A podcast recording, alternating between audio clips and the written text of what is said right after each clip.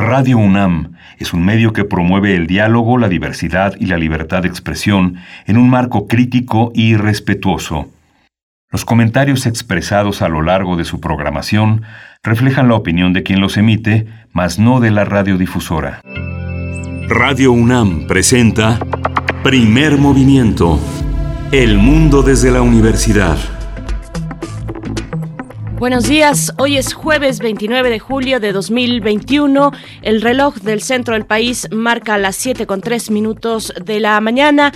Hoy, en esta mañana, que les damos la bienvenida aquí a Primer Movimiento, una transmisión en vivo, en vivo a través del 96.1 de la frecuencia modulada, del 860 de AM y también nos encontramos de manera virtual en www radio.unam.mx. Bienvenidos, bienvenidas. Igualmente damos la bienvenida a la Radio Universidad en Chihuahua, que nos aloja, que nos permite llegar a través de tres frecuencias cada mañana, muy temprano para ustedes, las seis con cuatro allá en Chihuahua, a través del 105.3, el 106.9 y el 105.7. Gracias por esta escucha matutina y constante. Yo soy Berenice Camacho y hoy también les saludo en nombre de mi compañero Miguel Ángel Quemain, que se ausentará únicamente por esta emisión, el día de hoy nada más, mañana regresa, eh, va a tratar un asunto personal, pero está mañana de vuelta con nosotros el señor Kemain. Así es que empezamos el programa de esta mañana para hablar hoy de, vamos a iniciar con temas de COVID-19, las vacunas, las distintas vacunas, eh, su composición, su reacción frente a las variantes que ya se tienen, que ya corren en eh, distintos países, particularmente la Delta, la Delta Plus, que ya se encuentra la Delta en el continente americano, en la región latinoamericana. Vamos a platicar al respecto de estas vacunas que se aplican en México. Esto con la conversación y participación de la doctora Rosa María del Ángel. Ella es investigadora del Departamento de Infectómica y Patogénesis Molecular del CIMBESTAB. Ya ha estado con nosotros en otras ocasiones, así es que, bueno, le damos el repaso obligado, necesario a las vacunas, a las variantes, una cuestión que recorre pues todo el mundo, la preocupación de nuevos repuntes, en fin, estaremos conversando al respecto. Y también hoy jueves tenemos la participación de la doctora Gloria Delgado Inglada en el Observatorio Astronómico de, aquí, de primer movimiento. Las exolunas en formación que se han descubierto es el tema que abordará hoy la doctora Gloria Delgado, investigadora del Instituto de Astronomía de la UNAM, jefa de la Unidad de Comunicación y Cultura Científica de ese mismo instituto.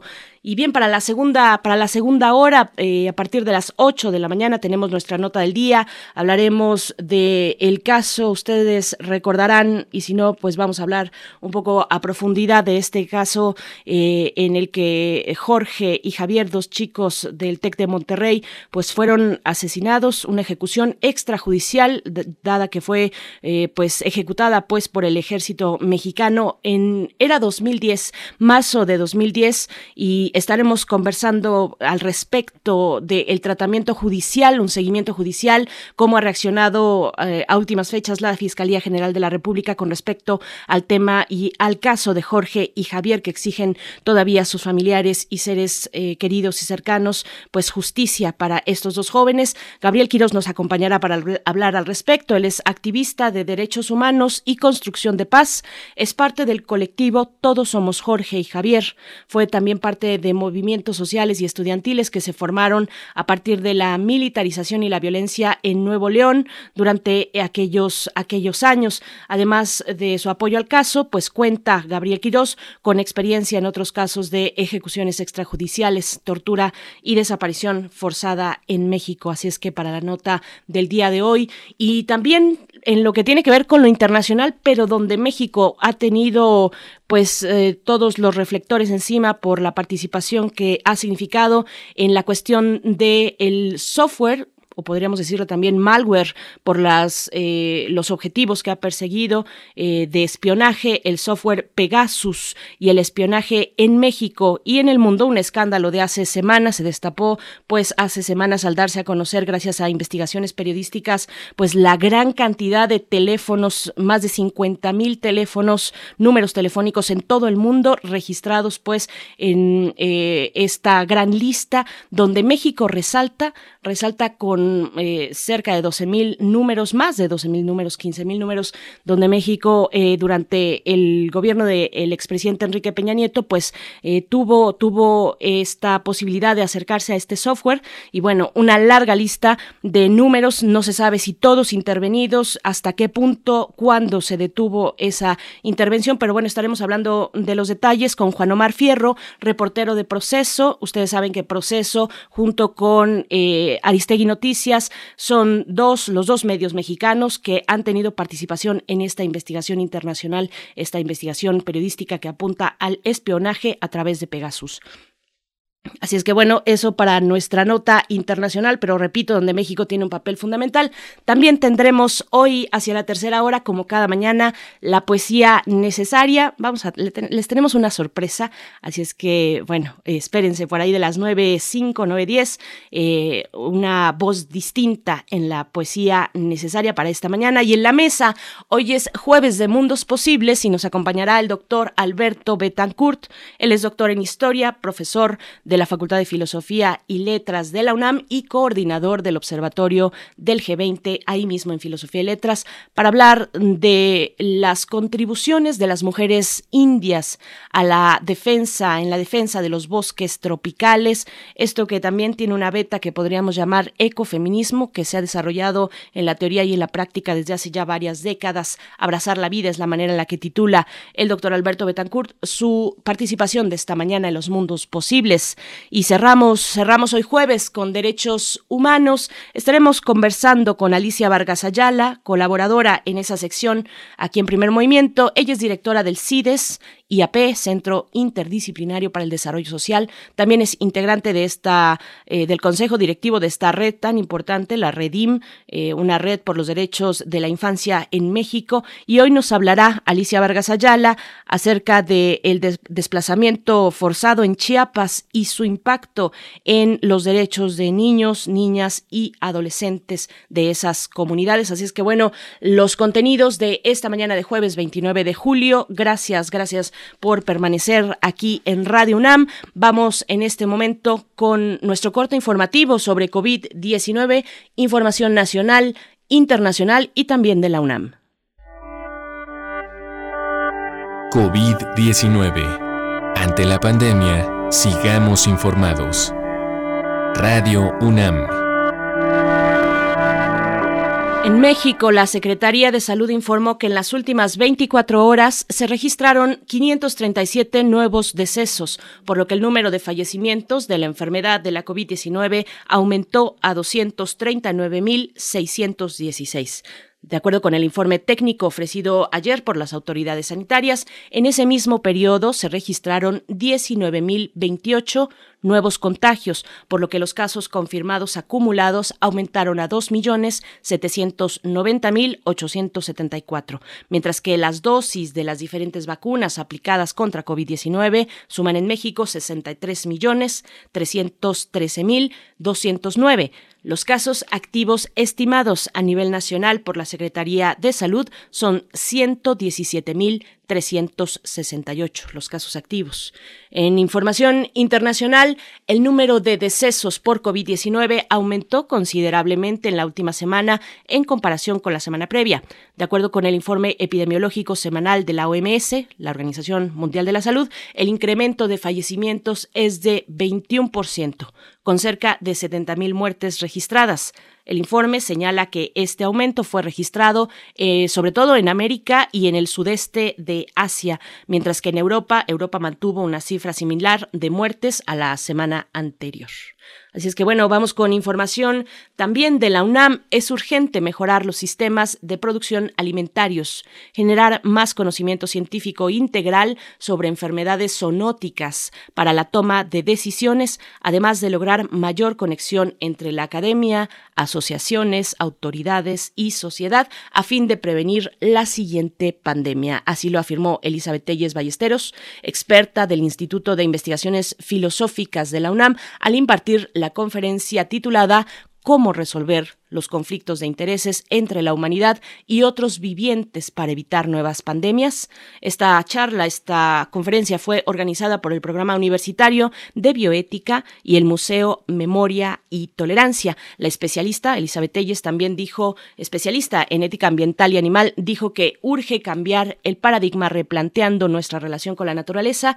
Deberíamos dejar de verla como un medio y más como un fin, dejar de instrumentalizarla, violentarla, transformarla y destruirla.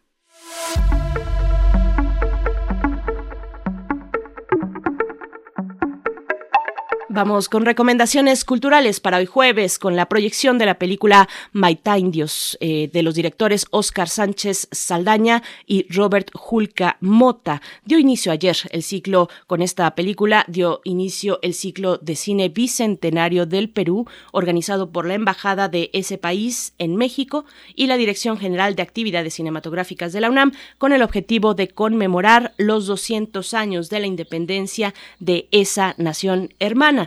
El ciclo de cine está compuesto por un grupo de películas peruanas producidas entre los años 2012 y 2018, la mayoría de las cuales se presentan por primera vez en México.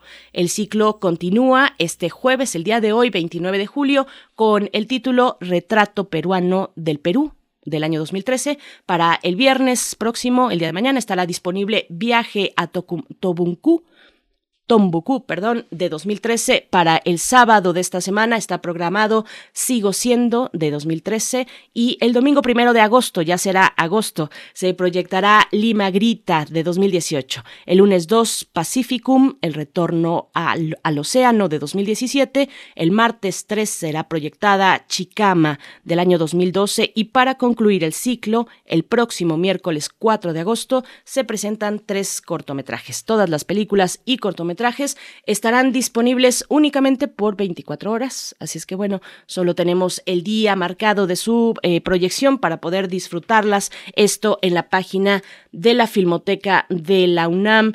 www.filmoteca.unam.mx. Ahí en la sección de ciclos en línea encontrarán este ciclo de cine bicentenario del Perú. Así es que no se lo pierdan. Y bueno, vamos a ir con música y antes invitarles también a que Envíen sus comentarios la charla que viene acerca de las variantes y las vacunas aplicadas en México, pues bueno, es de todo nuestro interés, del interés de todos nosotros. Así es que envíen sus comentarios, sus dudas a través de redes sociales, arroba P Movimiento en Twitter, primer Movimiento UNAM en Facebook. Nos vamos con música a cargo de Raquel Sofía y los Macorinos. Cortar. Siento que ya he estado aquí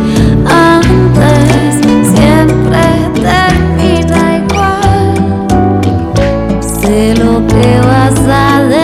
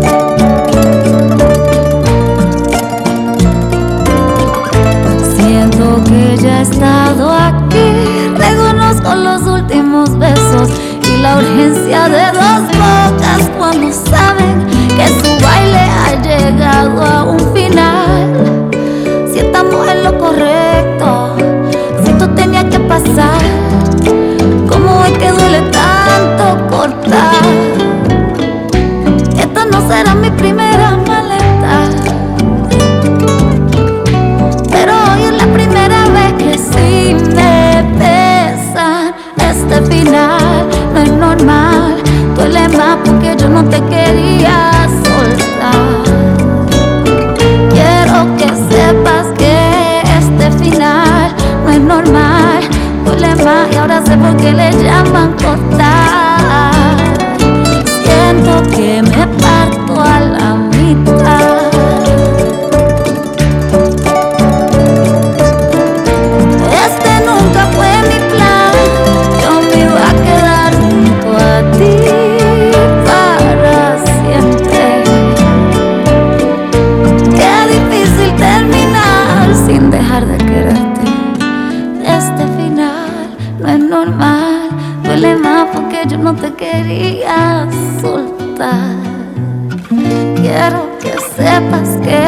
Este final no es normal, duele más y ahora sé por qué le llaman cortar.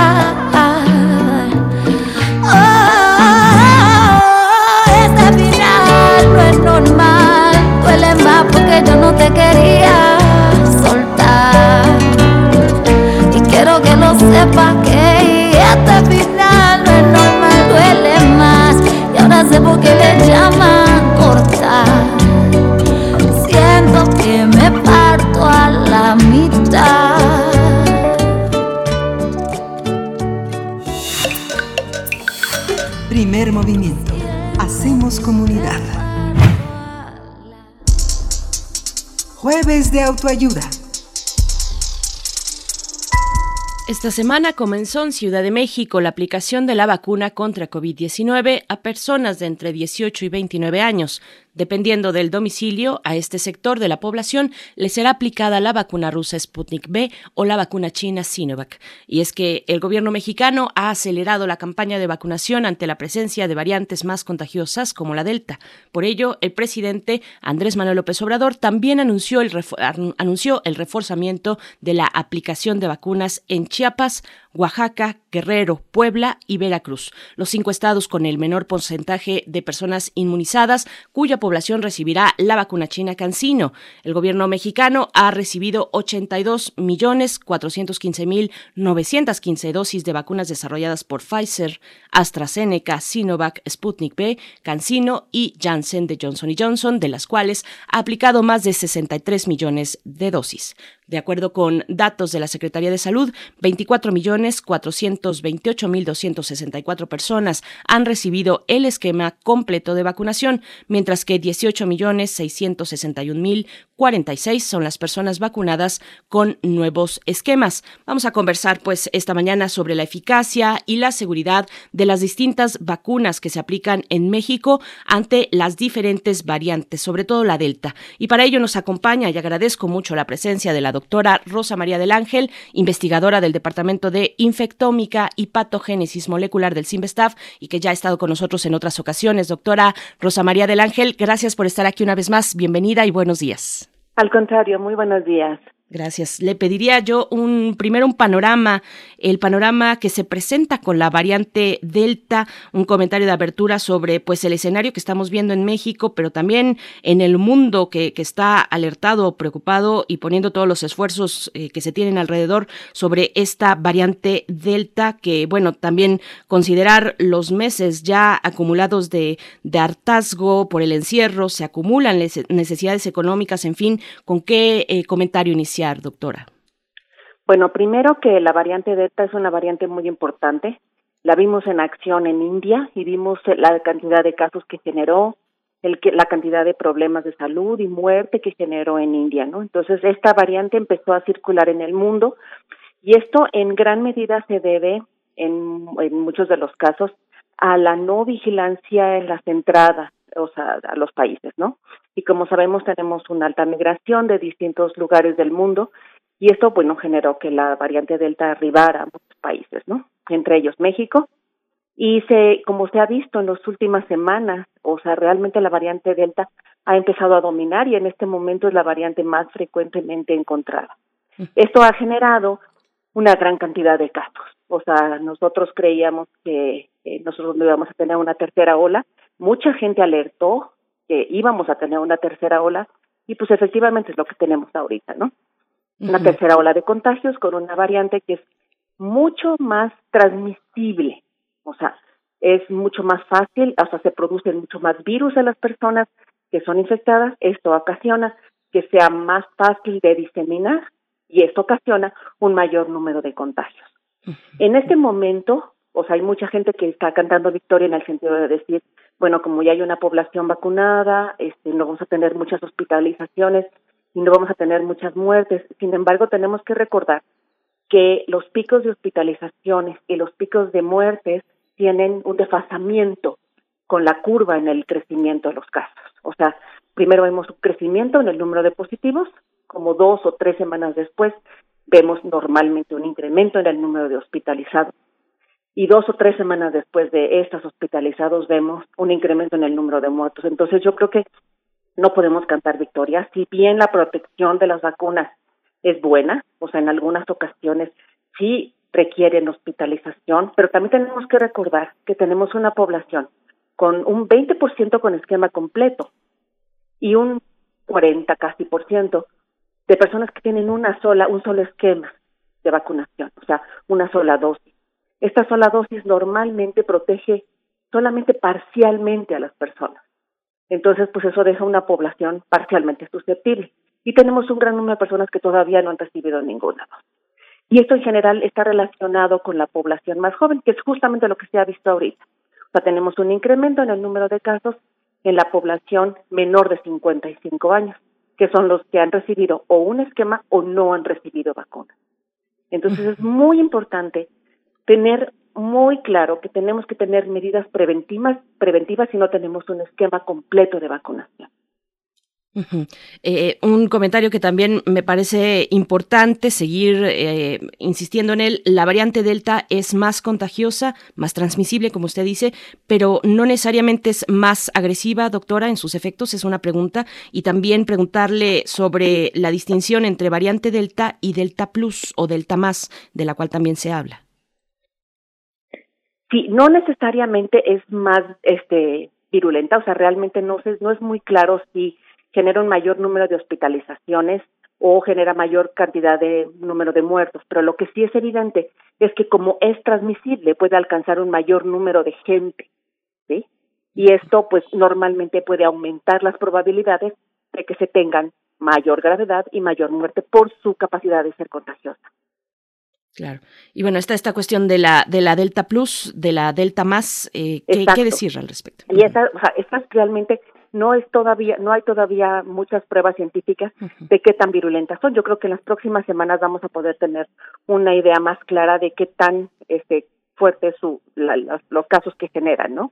Por supuesto. Y bueno, haciendo un repaso, eh, luego de estos comentarios iniciales de las vacunas que se aplican en México contra SARS-CoV-2, eh, ¿cuáles son, qué características tienen?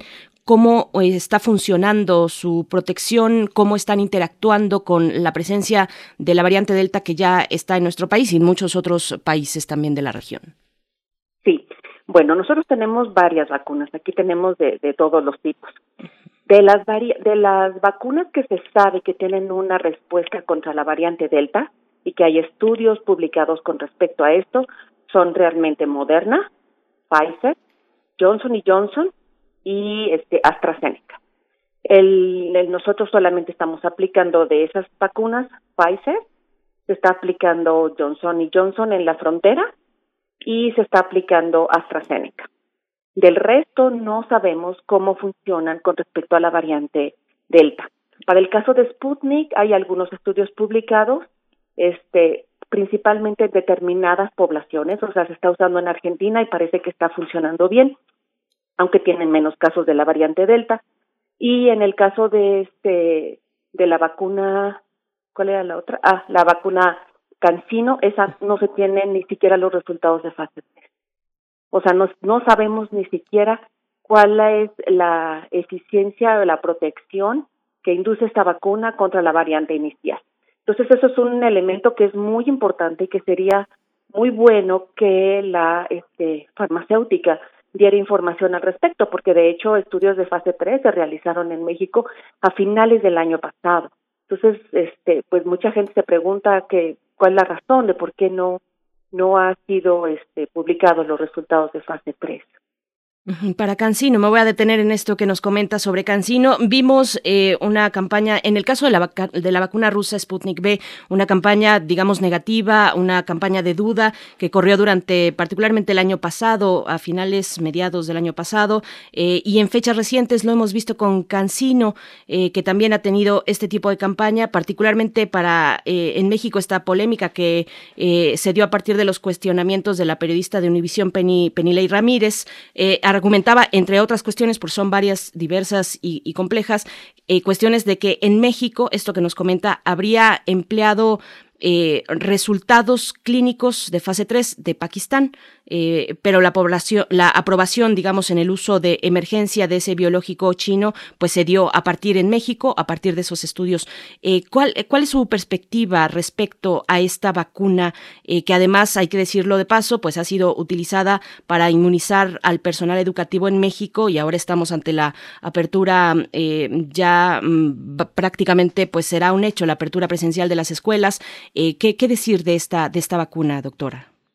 Pues yo creo que sí es muy importante que la farmacéutica dé una idea a la población, porque este, en nuestro caso, bueno, se aplicó a muchas personas, este, personal docente principalmente, este, que eso implica, o sea, no solamente gente mayor, sino también gente joven, que, este, que sería muy bueno para nosotros saber si esta vacuna es protectora cuánto tiempo tiene la dura de la protección, porque eso también es otro elemento, como es de una sola dosis, este, en algunas ocasiones se presentó a gente de nutrición comentando de que este, parecía que los anticuerpos tenían una duración corta y que habría que revacunar. Entonces yo creo que uno de los elementos que es muy importante es que la farmacéutica este transparente los datos y los publique, ¿no? Porque eso pues daría certeza o no, o sea, o se pensaría en realizar esquemas adicionales de vacunación a la población de, de profesores, ¿no? Que yo creo que eso es, es, indispensable.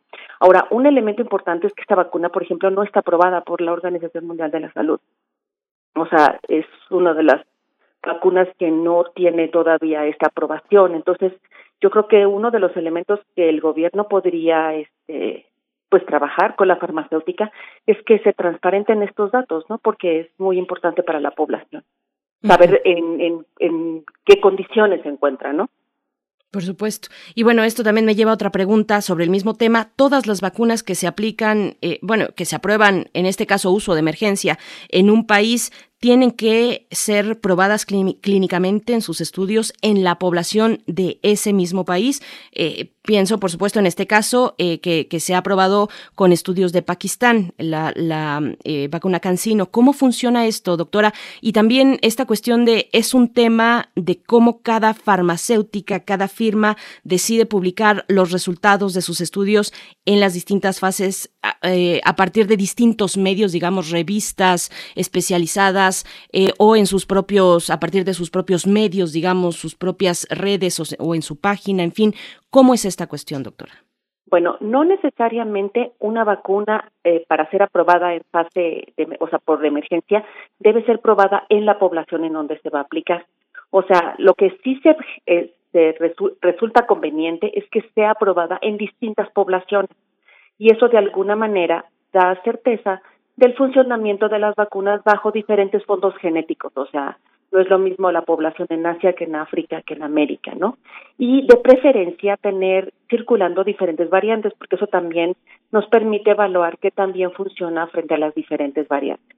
En general, lo que debe de hacerse es tener publicaciones en revistas científicas de prestigio. La mayoría de las vacunas han publicado sus resultados en el New England Journal of Medicine o en Lancet, que son eh, revistas muy prestigiadas en cuanto a la calidad de las publicaciones y de la, rigurosidad de la evaluación de los datos.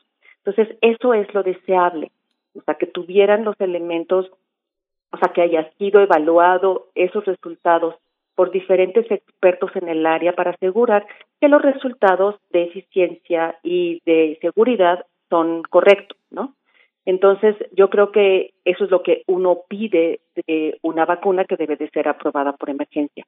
En este caso, pues algunas empezaron a aprobar, aunque no estuvieran todavía los resultados de fase 3 publicados por este asunto de que había que comprar las vacunas y que pues uno tenía que hacer previsor, ¿no? Y algunos países como Estados Unidos, por ejemplo, le apostó pues, principalmente a dos vacunas, que fueron inicialmente Pfizer y Moderna, después se, se incluyó la vacunación con Johnson y Johnson, pero pues le apostaron todo pues, este todo su dinero a esas vacunas y funcionaron bastante bien, ¿no? Este, algunos otros países pues seguramente por cuestión de disponibilidad y por recursos, este pues le apostaron a distintas este compañías como ocurrió en el caso de México, sin embargo yo creo que es obligación de todas las farmacéuticas tener estas fases aprobadas y además tener estas fases evaluadas y publicadas que permiten y dan certeza de la eficacia y de la seguridad de las vacunas. Ahora, si bien al principio, o sea, siempre hemos dicho que todas las vacunas son buenas y que la vacuna que me toque es este, la, la mejor, o sea, porque es la que me va a tocar, sí sabemos ahora que hay mejores vacunas que otras, ¿no? Porque tienen una eficacia mayor, porque tienen una protección mayor, este, etcétera, ¿no? Pero este, pero lo que sí es importante es que todas las farmacéuticas pues presenten sus datos este, evaluados por pares y que sean publicados en revistas de prestigio, que, que den certeza a la población que ha sido vacunada con esa vacuna, que está teniendo una vacuna buena, ¿no? Doctora, eh, volviendo, doctora eh, Rosa María del Ángel, volviendo al resto de las vacunas, eh, parece que, que, se hace, digamos, cada vez más necesario ante todo este río revuelto y la posibilidad de que lleguen unas vacunas u otras de otra firma, cuáles son, digamos, las posibilidades de alternar entre distintas vacunas, vacunas de diferentes laboratorios, qué tomar en consideración cuando se, eh, bueno, cuando el tiempo está corriendo, cuando ya llevamos eh, siete meses en México de que empezó la, la campaña de vacunación el pasado 25 de diciembre de 2020, ya se cumplen siete meses eh, y, y, bueno, se hace necesario pensar en el, el siguiente momento, dada la, el tiempo de cobertura de cada una de las vacunas. ¿Qué pensar, qué tener en consideración cuando se empieza a pensar en alternar entre distintas vacunas disponibles, doctora? Bueno, en este momento, o sea, no se ha recomendado mucho, solamente se tienen datos publicados con respecto a una primera vacunación con AstraZeneca y una segunda vacunación con Pfizer. Y eso aparentemente funciona muy bien, da muy buena respuesta y se ha estado aplicando en Europa. Entonces, esta parte sí está publicado, sí es claro que funcionan bien. En Uruguay, hace un par de días o una cosa por el estilo, estaba yo leyendo que este, habían aplicado en mucho de la población Sinovac. Y bueno, dado que la eficacia de esta vacuna es un poco menor que las de otras, entonces lo que se estaba pensando es poner a toda la población una tercera dosis, pero en este caso de Pfizer. No sé si ellos tengan pruebas este, clínicas que permitan saber que, es este, seguro hacerlo, pero esos son los únicos casos en los que yo he oído, y bueno, publicados, publicados solamente AstraZeneca con Pfizer. Entonces, yo de inicio no recomendaría este mezclar vacunas porque realmente no sabemos cómo se va a comportar este o sea qué puede ocurrir no y entonces es un es un riesgo muy importante recomendar este realizar vacunaciones con, vacunas este, diferentes si uno no tiene la evidencia de que, de que esto funciona y que es adecuado y que no genera efectos adversos, ¿no? Pero mezclas solamente he oído estas dos. Eh, usted menciona Uruguay, yo pienso también en el caso de Chile, donde se aplicó eh, sobre todo, particularmente la vacuna, esa misma vacuna, Sinovac, la China Sinovac. Eh, Chile tiene altas tasas de, de vacunación, digamos, eh, y, también tiene, eh, aún así, particularmente tiene, el mes pasado tuvo altos niveles de hospitalizaciones. Allá, de nuevo, se ha, ha aplicado la vacuna China Sinovac, que tiene menos efectividad, entiendo, que las vacunas de RNA en esta cuestión de la diferencia entre vacunas, cómo, eh, cómo pensarlas a partir de la, de la mejor efectividad que puedan tener. Sigue siendo una frivolidad, digamos, pensar en, ese, en esos términos de las vacunas, cuáles son mejores, cuáles no, viendo, por ejemplo, el caso eh, de nuevo en Chile. Pues yo la verdad es que creo que, bueno, o sea, como mencionaba, ¿no? Sí hay vacunas mejores que otras. Parece que las vacunas de RNA están funcionando mejor que las vacunas tradicionales, porque finalmente esta de, de Sinovac son virus inactivados, que son pues la forma de, de vacunas tradicionales, ¿no? Entonces, este, o sea, si los países tienen la posibilidad de tener estas vacunas, pues es mucho mejor, porque habría una mayor protección en las personas. Ahora, seguramente en los próximos meses vamos a empezar a ver o combinación de vacunas o refuerzos con nuevas vacunas, porque si, si vamos a tener que lidiar con este virus por, por mucho tiempo, que es una de las posibilidades, pues probablemente se empiecen a generar esquemas alternos de vacunación, ¿no? Pero eso es una cosa que tenemos que esperar y que además pues también tenemos que este, se tiene que considerar en los diferentes países las disponibilidades y las formas en que se puede vacunar. Este en este momento yo creo que pues lo, lo que es más importante es poder tener eh, pues aunque sean las vacunas que tengamos tener la población completamente vacunada, que esto podría reducir de algún modo el número de, de hospitalizaciones.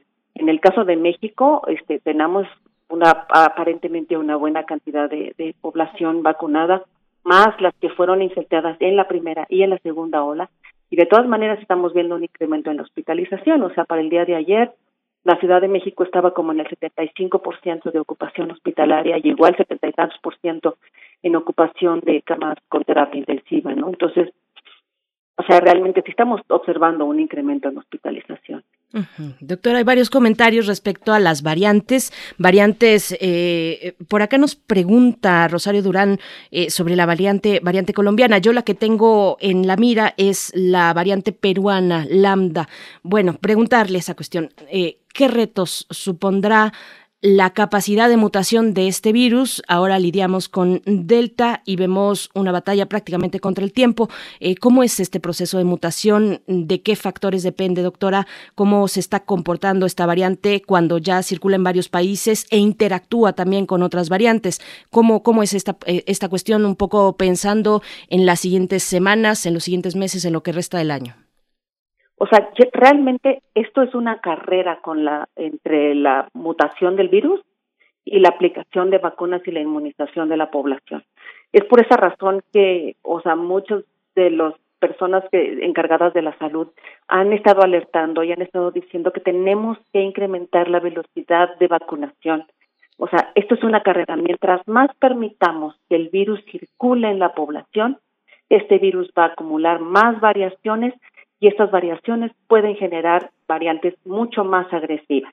Ahora, si nosotros tenemos una población solamente parcialmente inmune, que sería esta población que está poco vacun o sea, vacunada con una sola dosis o no está vacunada, entonces estamos permitiendo al virus, por un lado, que se multiplique en mayor número de personas y por el otro lado, si está parcialmente inmunizada, pues probablemente también se seleccionen variantes que puedan escapar a esta parcial inmunidad que tienen los individuos. Entonces es súper importante, una, reducir el número de contagios. Y para reducir el número de contagios no hay otra cosa más que usar cubrebocas siempre que se está en sitios cerrados o cuando está en sitios abiertos con este, personas cercanas. ¿sí? O sea, si hay personas cerca, aún en lugares abiertos, tenemos que usar cubrebocas por, por esta capacidad de, estas variantes para este, transmitirse más eficientemente. Por el otro lado, ventilación de los lugares, limpieza de manos. O sea, es súper importante reducir la cantidad de gente infectada. Y por el otro lado, acelerar la vacunación lo más posible, o sea, de tal manera que las personas puedan llegar a tener un esquema completo lo antes posible y se alcance a vacunar, aunque sea con un solo esquema, a la mayor cantidad de la población. Doctora, nos vamos acercando al cierre, pero dos preguntas más respecto a grupos de población específicos. Eh, se emprende ya la campaña de vacunación en México entre la población joven de entre 19 y 29 años. ¿Cómo se ha comportado el virus en ese grupo etario y qué significará ya la, el, pues el inicio? Vamos a ver eh, cómo, cómo resulta y cuánto tiempo tarda, pero qué significará la inmunización para ese grupo de población que es particularmente activo, que también está digamos, eh, menos temeroso tal vez de los contagios, pero que hemos visto pues que eh, estas, eh, pues el coronavirus no, no perdona. ¿Qué decir de este, de este grupo de la población, doctora? Bueno, este grupo de la población es muy importante. Una, porque estaba un poco harto de estar encerrado. Número dos, porque son los que tienen más movilidad. Número tres, son los que están asistiendo a fiestas, tienen menos cuidado, porque además creen que como son jóvenes no les va a pasar nada. Pero nosotros tenemos muy claro que la población, tanto los niños como los jóvenes, tenemos población que tiene comorbilidades importantes, obesidad, sobrepeso, hipertensión, etcétera, etcétera, que no solamente son cosas que tienen que ver con los adultos mayores, sino también con la población joven.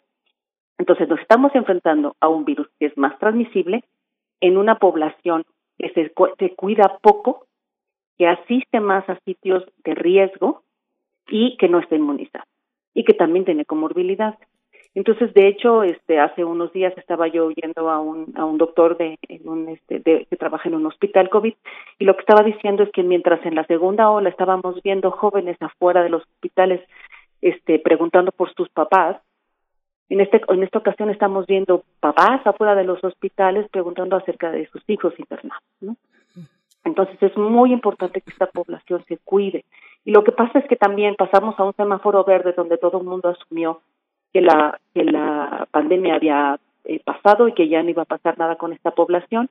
Se le apostó mucho a la inmunidad de rebaño, que como durante la segunda ola había habido muchos contagios, bueno, seguramente muchas personas muchas personas estaban inmunes, pero no ha sido así. Y la otra cosa que también es importante son los niños. O sea, los niños también se están enfermando. Este, a lo mejor no tienen los cuadros más graves, pero también hay niños con comorbilidades que también han muerto por la enfermedad y que además son grandes transmisores de virus, o sea, tienen la capacidad de transmitir el virus de manera tan eficiente como lo hace un adulto. Entonces, este, también la población infantil tiene que ser este, protegida, ¿no? O sea, Claro. Bueno, ya nos eh, responde también ante esta segunda pregunta el segundo grupo de población que quería yo eh, comentar con usted, los más pequeños, los niños y las niñas. Así es que una última cuestión que tiene que ver con la vigilancia genómica, doctora, hablando de las variantes, ¿dónde está México en ese sentido? La vigilancia genómica, ¿dónde está México y la región también de Latinoamérica respecto a sus capacidades de generar, pues precisamente estos mecanismos para dar seguimiento a cómo va mutando eh, este este virus o no, o sus incapacidades también. Eh, no contar con esta capacidad se traduce pues en un panorama incompleto del comportamiento del virus en nuestros países. Pues la verdad es que en ese sentido, bueno, tanto el INDRE como el Instituto Nacional de Medicina Genómica, como el consorcio que está trabajando ahorita con las diferentes variantes, están haciendo un seguimiento muy claro de las variantes en este momento se sabe perfecto cómo, en, cuándo entró, cómo entró y la, en el, la forma en la que se está diseminando este, esta variante. Es muy claro, está siendo preponderante en, en la mayor parte del país, o sea, en los sitios a donde llega se convierte en una de las variantes más importantes, la variante Delta. Entonces, en ese sentido tenemos muy buen seguimiento y de hecho pueden seguirlo para el caso del consorcio, tiene una página específica en este en Instagram y en Twitter en donde constantemente está enviando información con respecto a las variantes que se están encontrando en las diferentes partes de la República y qué cantidad de, este, de, personas, eh, o sea, de muestras aisladas tienen cada una de las variantes y eso lo pueden seguir a través de las redes sociales. Doctora, pues le agradecemos, bueno, también eh, invitar a la audiencia a que pueda seguir las redes sociales del Sinvestab, eh, que, a través de, bueno, conexión.sinvestab.mx ha generado una serie de materiales, mm, digamos, muy sencillos a manera de infografías con información importante eh, sobre la pandemia, sobre las vacunas, en fin, sobre toda esta cuestión de la pandemia. Doctora Rosa María del Ángel, como siempre, un gusto. Gracias por, por estar aquí en primer movimiento y ojalá tengamos oportunidad más adelante de seguir conversando. Claro que sí. Ahí también pueden seguir las redes sociales de la Sociedad Mexicana de Virología, mm. donde también se está dando constantemente información. Esto es a, también a través de Facebook, a través de Instagram y a través de, de Twitter. Hoy en la tarde, de hecho, tenemos una sesión para preguntas y respuestas este, a través de la página de Facebook de la Sociedad Mexicana de Virología a las seis de la tarde para hablar justamente acerca de las dudas que tiene la población acerca de vacunas, variantes, infecciones, etcétera. Perfecto, pues ahí está la invitación, seis de la tarde, Sociedad Mexicana de Virología, en su página de Facebook. Gracias, doctora Rosa María del Ángel, investigadora del Departamento de Infectómica y Patogénesis Molecular del CIMBESTAF. Hasta pronto. Hasta luego, muchísimas gracias. Gracias, buen día. Pues vamos con música brevemente, 7 con 46 minutos. Esto está a cargo de la Era de Oro, Bola Disco.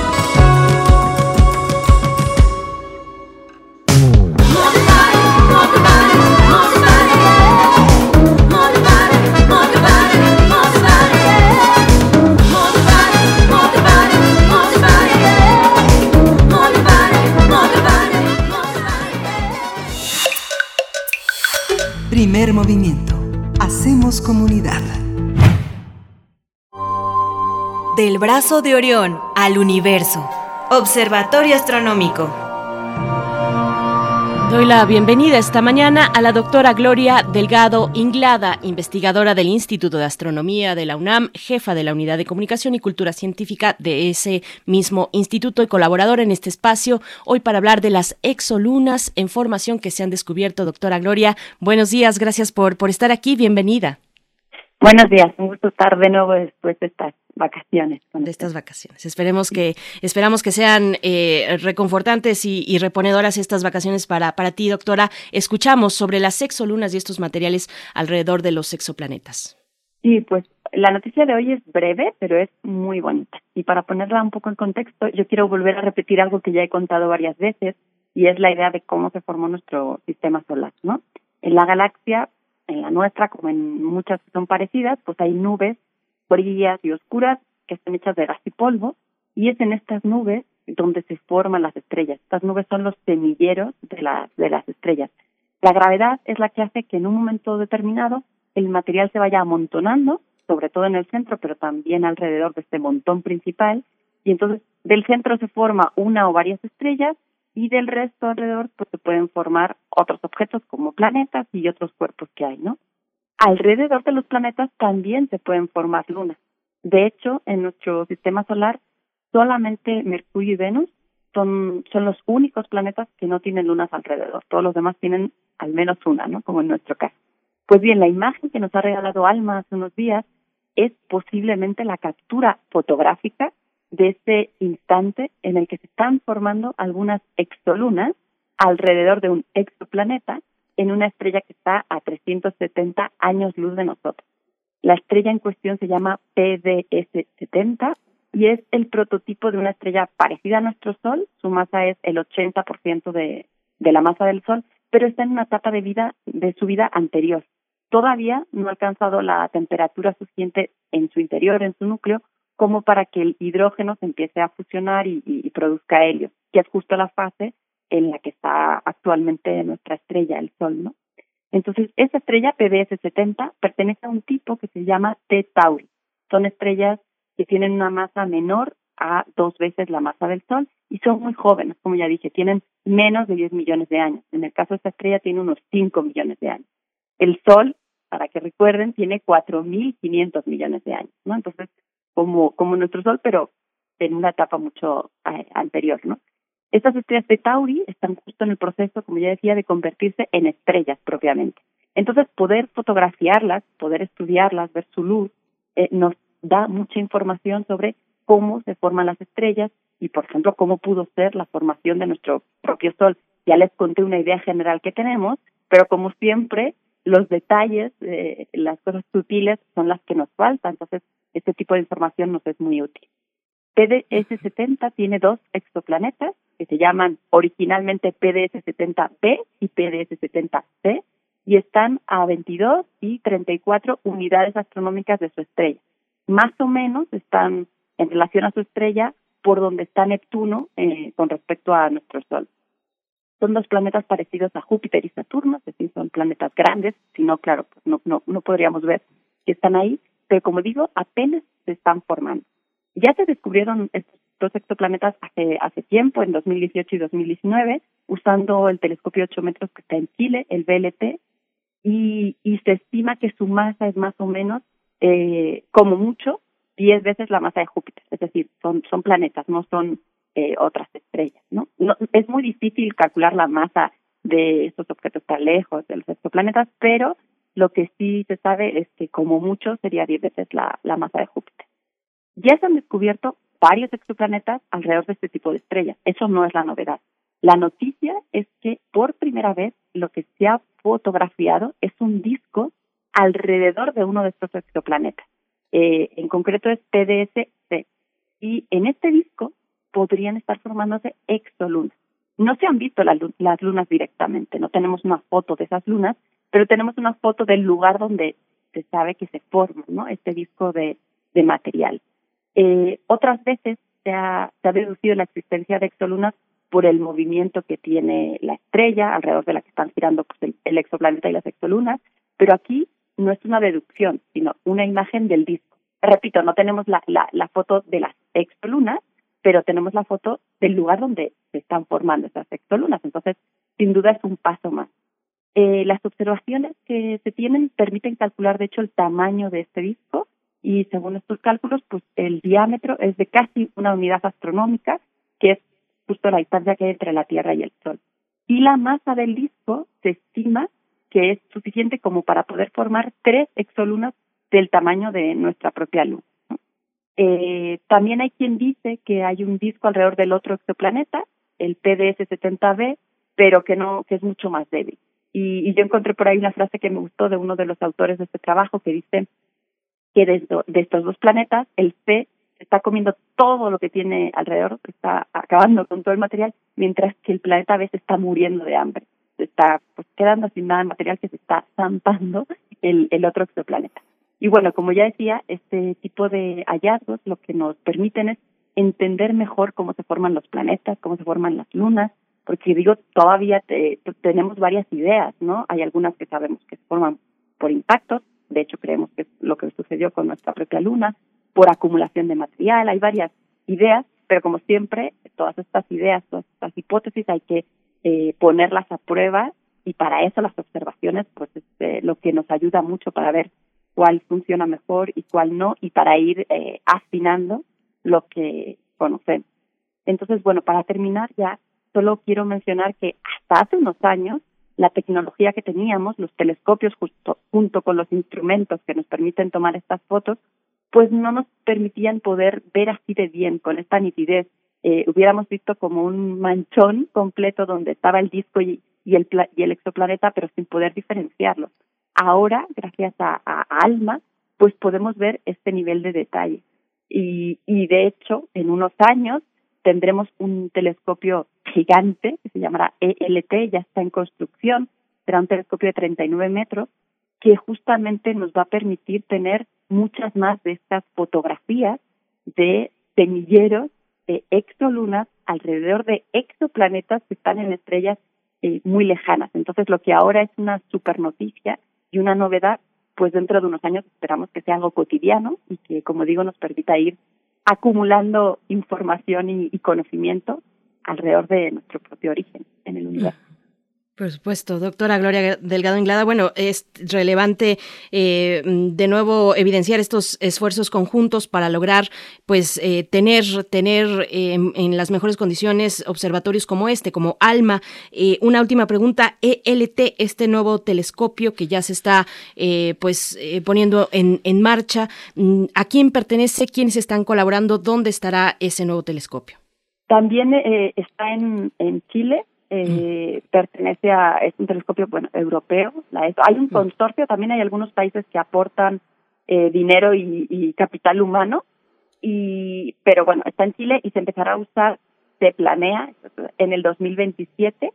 Eh, yo invito a las personas que nos están escuchando a que, a que busquen en internet y se metan en la página, que además es así como muy eh, moderna, tiene muchas imágenes, eh, y ahí pueden ver exactamente un montón de información. Y uno de los de los focos en los que se va a, pues, a enfocar, valga la redundancia, este telescopio justamente en exoplanetas, en discos, etcétera. ¿no? Entonces, hay muchos países, México no es uno de ellos, pero después como la ciencia es global, eh, las personas que están trabajando en México siempre tienen colaboradores en otros países, entonces eh, no está cerrado, siempre hay manera de, si, tienes una pregunta importante e interesante que hacer y, y, una buena manera de enfocarla, vas a lograr la manera de poder usar este telescopio.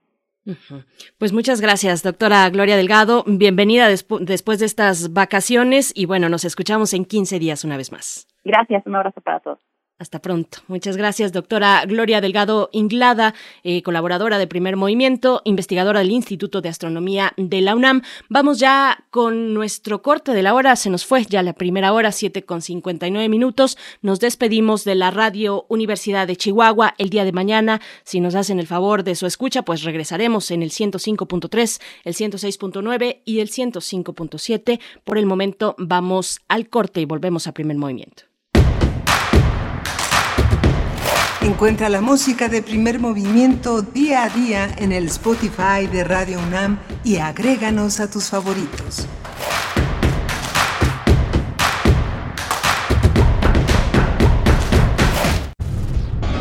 Un susurro.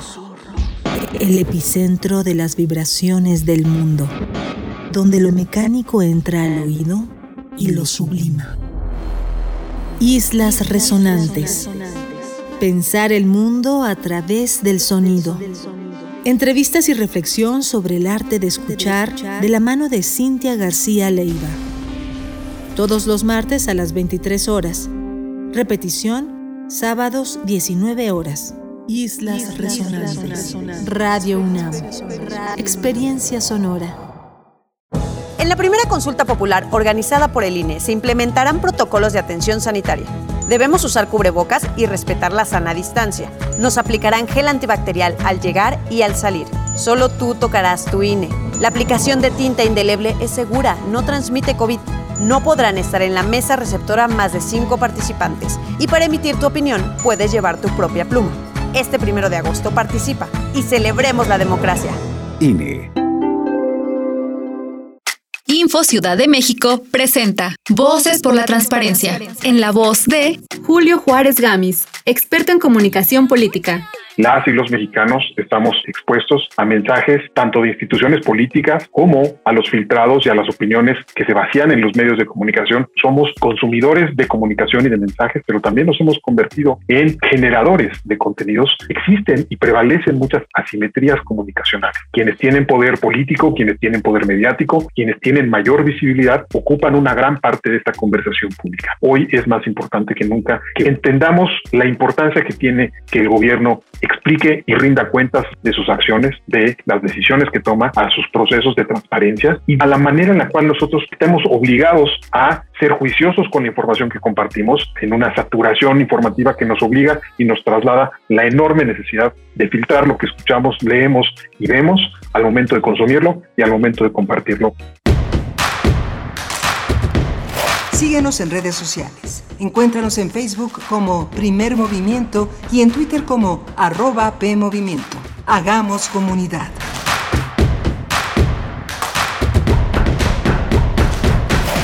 Buenos días, bienvenidos, bienvenidas a esta segunda hora de primer movimiento en este jueves. Hoy es jueves 29 de julio de 2021, son las 8 con 2 minutos de la mañana y en esta hora también nos enlazamos a través del 104.3 a Morelia, a través, eh, bueno, en este esfuerzo conjunto con la radio Nicolaita, que, bueno, nos permite cada mañana estar y tener presencia, esta presencia y este diálogo también, esperamos así sea, con la comunidad en Morelia y en Michoacán. Gracias, gracias por su permanencia aquí en Radio UNAM 96.1 de FM y 860 de AM. Igualmente agradezco a quienes están allá en cabina, mm, Violeta Berber en la asistencia de producción, Crescencio Suárez esta mañana en los controles técnicos. Mi nombre es Berenice Camacho. Hoy no está mm, mi compañero Miguel Ángel Quemain, el día de mañana vuelve, tuvo que atender algunas cuestiones eh, personales, pero, pero bueno, aquí estamos eh, en su representación también enviándoles saludos, atendiendo sus comentarios en redes sociales, varios eh, que tienen que ver con esta cuestión de, por supuesto, de las vacunas que se aplican en México contra COVID-19 y del comportamiento de las distintas variantes de ese, de ese coronavirus, particularmente la Delta, la variante Delta. Así es que, bueno, gracias y bienvenidos esta mañana. Hoy tendremos, pues, para esta, para esta hora, a una petición, una petición expresa de, de, de, poner en este espacio el caso de Jorge y Javier. Estaremos conversando al respecto. Nos han pedido un, espacio para enterar a la audiencia de lo que ha ocurrido después de aquel momento de esta ejecución extrajudicial eh, a través de, bueno, en, en, hacia estos jóvenes, Jorge y Javier, que se dio en marzo de hace más de una década en, 2000, eh, en 2010. Gabriel Quiroz estará compartiendo con nosotros al respecto. Él es activista de derechos humanos y construcción de paz y también es parte del colectivo Todos Somos Jorge y Javier, eh, pues bueno, estudiantes del TEC de Monterrey que fueron asesinados por el ejército mexicano. Este caso es de la mayor relevancia y, eh, pues queremos compartir cuáles son las, digamos, los esfuerzos más recientes y también las exigencias de los familiares de Jorge y Javier Y de la comunidad universitaria del TEC de Monterrey, que se ha volcado pues precisamente a exigir justicia a las autoridades. Así es que bueno, esto para el inicio de nuestra hora que ya, que ya está en marcha. También en la nota internacional estaremos hablando de Pegasus, Ustedes recordarán que desde 2017 una investigación periodística eh, pues ha dado a conocer los alcances, los impactos que mm, ahora toman forma en realidad porque en aquel momento se tenía una pequeña mirada, una pequeña muestra de lo que significa eh, la puesta en marcha de un malware como este Pegasus para el espionaje en el mundo entero, pero México tiene un papel particular en este eh, con el uso de este software que se ha dado particularmente entre, pues en, en, el gobierno del expresidente Enrique Peña Nieto entre los años 2016, 2017, pues bueno, hay nuevos hallazgos ya desde hace algunas semanas, un par de semanas, y estaremos conversando con Juan Omar Fierro, reportero de Proceso. Recordemos que Proceso, junto con el portal de noticias Aristegui Noticias, pues son los dos medios mexicanos que han tenido parte, han hecho parte de las investigaciones periodísticas eh, que, que comparten digamos, con muchos otros medios a nivel mundial. Así es que, bueno, esto para la nota internacional una nota internacional donde México tiene una participación muy muy importante y bueno antes de irnos con nuestra nota del día mm, solamente eh, pues dar cuenta de algo muy importante eh, los lineamientos generales para el ciclo escolar 2021-2022 para la UNAM la UNAM informa que bueno este ciclo escolar tiene ya fecha de inicio. El ciclo escolar eh, eh, iniciará el 9 de agosto y se deberá informar a las comunidades respectivas a través de páginas electrónicas y redes sociales oficiales sobre estos lineamientos. Doy lectura solamente a alguno de ellos. Eh, son varios, son nueve lineamientos, eh, nueve puntos importantes, pero empiezo diciendo que las escuelas y facultades podrán solicitar la presencia del alumnado de los diferentes años escolares en grupos reducidos y en forma escalonada una vez que se hayan transcurrido tres semanas consecutivas de permanecer en el semáforo sanitario de color verde. Esto tal y como se informó desde el principio en el comunicado del 20 de mayo de eh, este año. Y bueno, eh, en tanto el estudiantado no haya sido vacunado, la asistencia presencial será voluntaria y las actividades académicas a las que pueden ser convocados los estudiantes serán para realizar actividades que hayan sido determinadas por los consejos técnicos respectivos como eh, convenientes o necesarias para continuar la trayectoria escolar. Y también en el eventual retorno presencial se privilegiará las actividades de bienvenida y reconocimiento de nuestras instalaciones para las generaciones que ingresaron en agosto de 2020 y la del nuevo ingreso del presente año, siempre respetando los límites establecidos del 30% de la matrícula escolar en los espacios en los espacios educativos, el uso de cubrebocas será obligatorio dentro de las instalaciones universitarias. La incorporación del resto de estudiantes se llevará a cabo de manera paulatina, de acuerdo con el avance del Programa Nacional de Vacunación y si las condiciones sanitarias así lo permiten. En fin, eh, hay por supuesto, estos lineamientos generales para el ciclo escolar 2021-2022 se encuentran pues en las redes en las redes sociales de la UNAM. Este boletín de la Dirección General de Comunicación Social es el número 614 y es de fundamental importancia, publicado esta mañana del 29 de julio de 2021, así es que bueno, estará también en nuestras redes sociales y pues bueno, sus comentarios también esperamos en nuestras mismas redes sociales arroba P Movimiento en Twitter, primer Movimiento UNAM en Facebook. Nos vamos ahora sí con nuestra nota del día. Primer movimiento. Hacemos comunidad. Nota nacional. El caso de espionaje, el caso de espionaje es el que veremos eh, pues en unos momentos más. Ahora, en realidad, lo que estaremos eh, conversando es acerca del caso de José Antonio y Javier Francisco, que estudiaban en el TEC de Monterrey, pero la noche del 19 de marzo de 2010 salían de la biblioteca mientras militares perseguían a presuntos delincuentes, lo que finalmente desató una balacera. Los jóvenes estudiantes fueron asesinados por elementos del ejército mexicano frente a la puerta, frente a la puerta del centro de estudios y aunque la investigación está pendiente, la Fiscalía General de la República eh, quiere cerrar el caso porque no ha podido comprobar el ilícito, es lo que dice la Fiscalía. Este hecho Ocurrió hace 11 años, en los momentos más delicados de la guerra contra el narcotráfico. Ahora pareciera que las autoridades tienen la intención de dejar este caso, pues así, en la impunidad. Así lo ha denunciado el colectivo Todos Somos Jorge y Javier.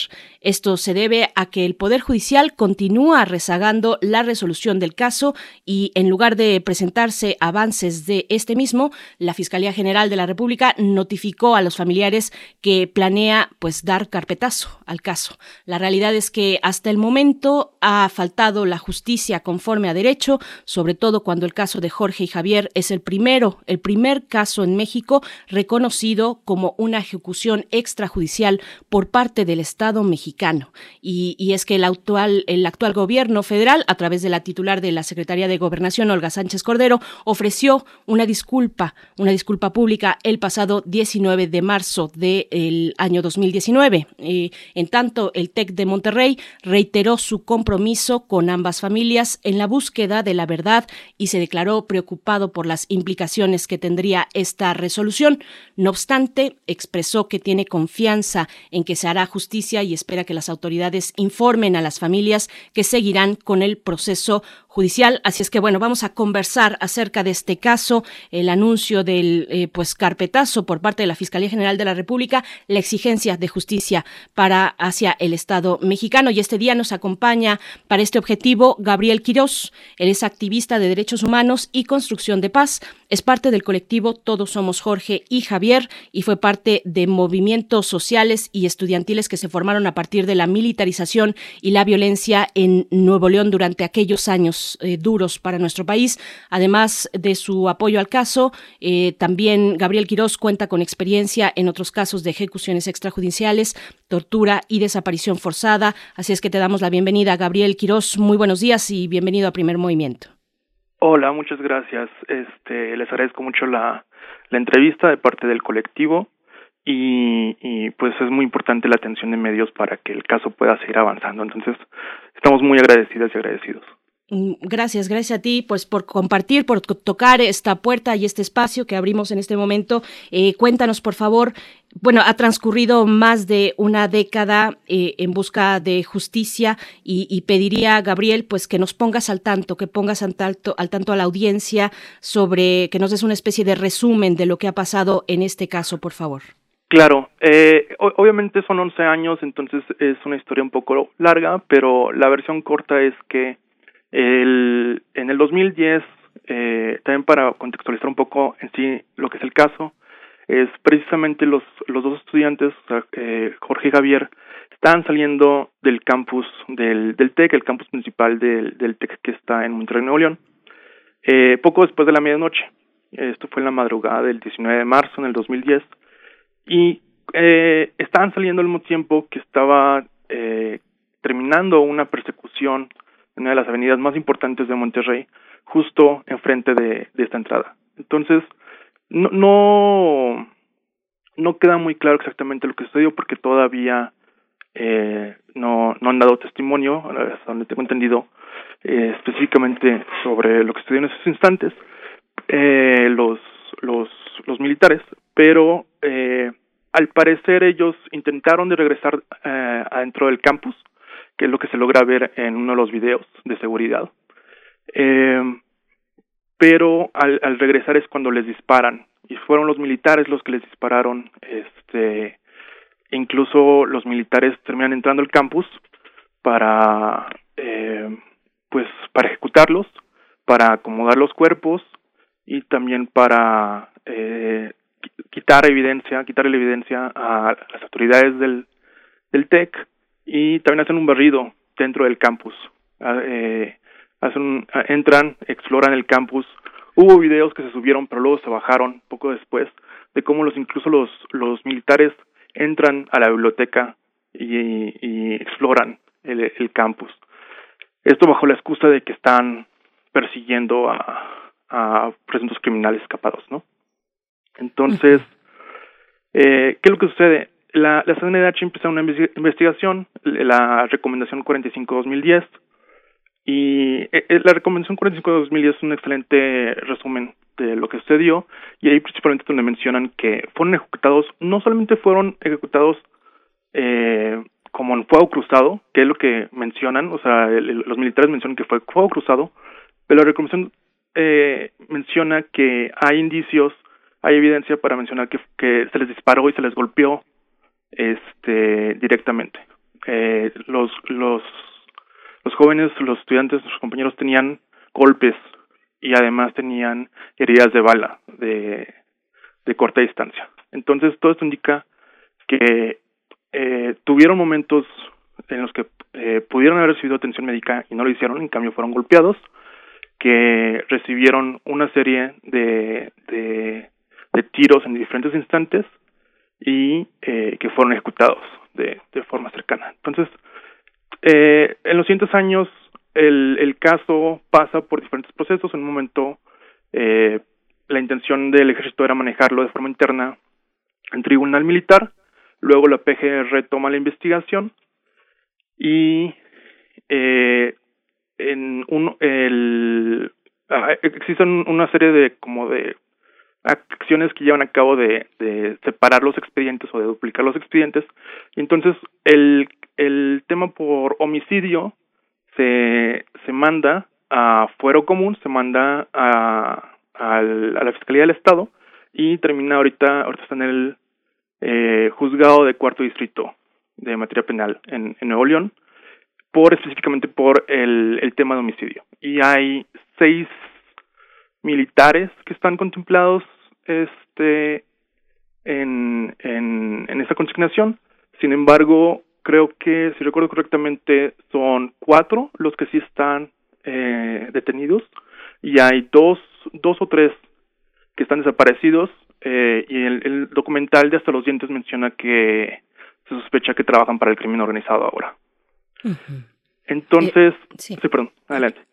Pues bueno, eh, eh, y, y, en ese, con ese contexto que nos das, eh, preguntarte cómo es, cómo es esta cuestión, eh, cuál es la exigencia que tienen ahora familiares y activistas respecto al caso, porque por un lado tenemos que el Estado mexicano ofrece una disculpa pública en el año de 2019 eh, pero por otro, eh, tenemos actualmente a la Fiscalía que comunica que no ha podido comprobar el ilícito. Cuéntanos un poco de esta circunstancia, de lo que ha pasado en los años más recientes y también ya con esta nueva administración respecto al caso de Jorge y Javier, eh, Gabriel Quirós.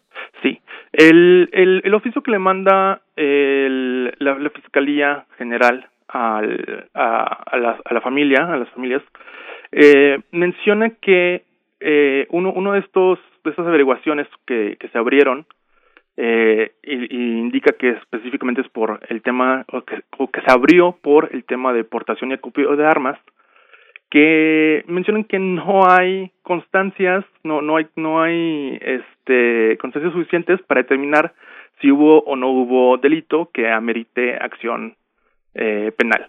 Entonces le, le mencionan a las familias que se les da el derecho para informar si tienen algún tipo de prueba o alguna recomendación de diligencia, eh, porque va a haber una consulta para reservar el, este expediente.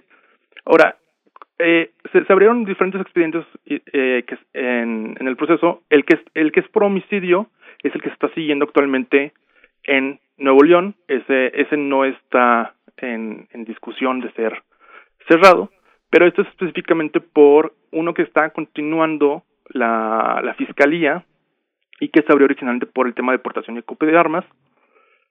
Y, eh, pero esto también incluye eh, precisamente otros temas que, que siguen en el aire, que es la, la modificación o la alteración de, de la escena, porque los cuerpos fueron movidos, se les sembraron armas, eh, también este se tengo entendido que limpiaron el área se, se llevaron los casquillos eh, usados. Y eso precisamente es lo que sigue en el aire y, y que tengo entendido es parte de este de esta misma averiguación previa. Entonces luego sale la fiscalía eh, después de que las familias eh, denuncian esto públicamente hace dos semanas sale la fiscalía a decir, no, no, no, no, no, esto es, esto es básicamente un malentendido, básicamente dicen. Y dicen, no, no, no, se, le está dando un, una actualización del caso a, a, las familias y se les comentaba que en el futuro, con los avances, se les puede solicitar si hay más este propuestas de diligencias o algo, no, no, esto nomás era como un, un, una actualización, un anticipo de lo que seguía y dicen que este que que además tienen una investigación avanzada por la alteración del lugar de los hechos y que próximamente van a hacer eh, van a ejercer algún tipo de apoyo al proceso penal o, un, o un ejercicio. Eh, entonces es un giro de 180 grados entre el oficio original, que es un eh, no hay no, no hay constancias para determinar si hubo un delito eh, dentro de, esta averiguación, ahora decir que hay una investigación avanzada y que se va a tomar acción próximamente. Entonces, mm. es hay algo ahí, ¿no? Sí, ya te, ya te preguntaré sobre precisamente las acciones que se tienen preparadas por parte del colectivo eh, para, para, ante esta mm, decisión y esto que, que comunica la Fiscalía General de la República, pero mm, mm, me regreso un poquito antes, porque además comentabas incluso la evidencia que se muestra en, en el documental de Alberto Arnaut hasta los dientes. Ustedes como colectivo, las familias, a qué evidencias apuntan, cuál es la evidencia que se tiene, que se ha presentado, incluida esta del documental. Para quienes no lo hayan eh, visto, pues también comentar para la audiencia qué se encuentra en este documental y qué otras evidencias existen, eh, Gabriel Quirós. Pues la, se entiende que la intención original era de cierta forma desaparecerlos. Por eso se les retiran las, las identificaciones eh, y se reporta que no hubo ninguna víctima eh, de la comunidad del TEC. Eh, eso, eso fue lo que eh, la, la Sedena le reporta a tanto a la a las autoridades estatales como al TEC. Les reporta, no, no, no, matamos a dos sicarios, ¿no? Matamos a dos sicarios, pero nadie más resultó herido. Y el TEC reporta eso. Ahí también hay unas críticas respecto a cómo lo manejó el TEC, porque el TEC, eh, el, el equipo de seguridad también estuvo pendiente, escuchó, estuvo ahí cerca, directamente cerca de la balacera. Pero originalmente la intención era, eh, digamos, como ocultar completamente que hubo estas dos víctimas y hasta es hasta que las familias se ponen a investigar y es hasta el siguiente día que, que viajan de Saltillo a, a, a Monterrey la, la familia de, de Jorge que es que finalmente los, los encuentran. Entonces, primero que nada había una intención de, de, borrar, de, de desaparecer, y luego se convierte en completamente acusarlos de ser criminales.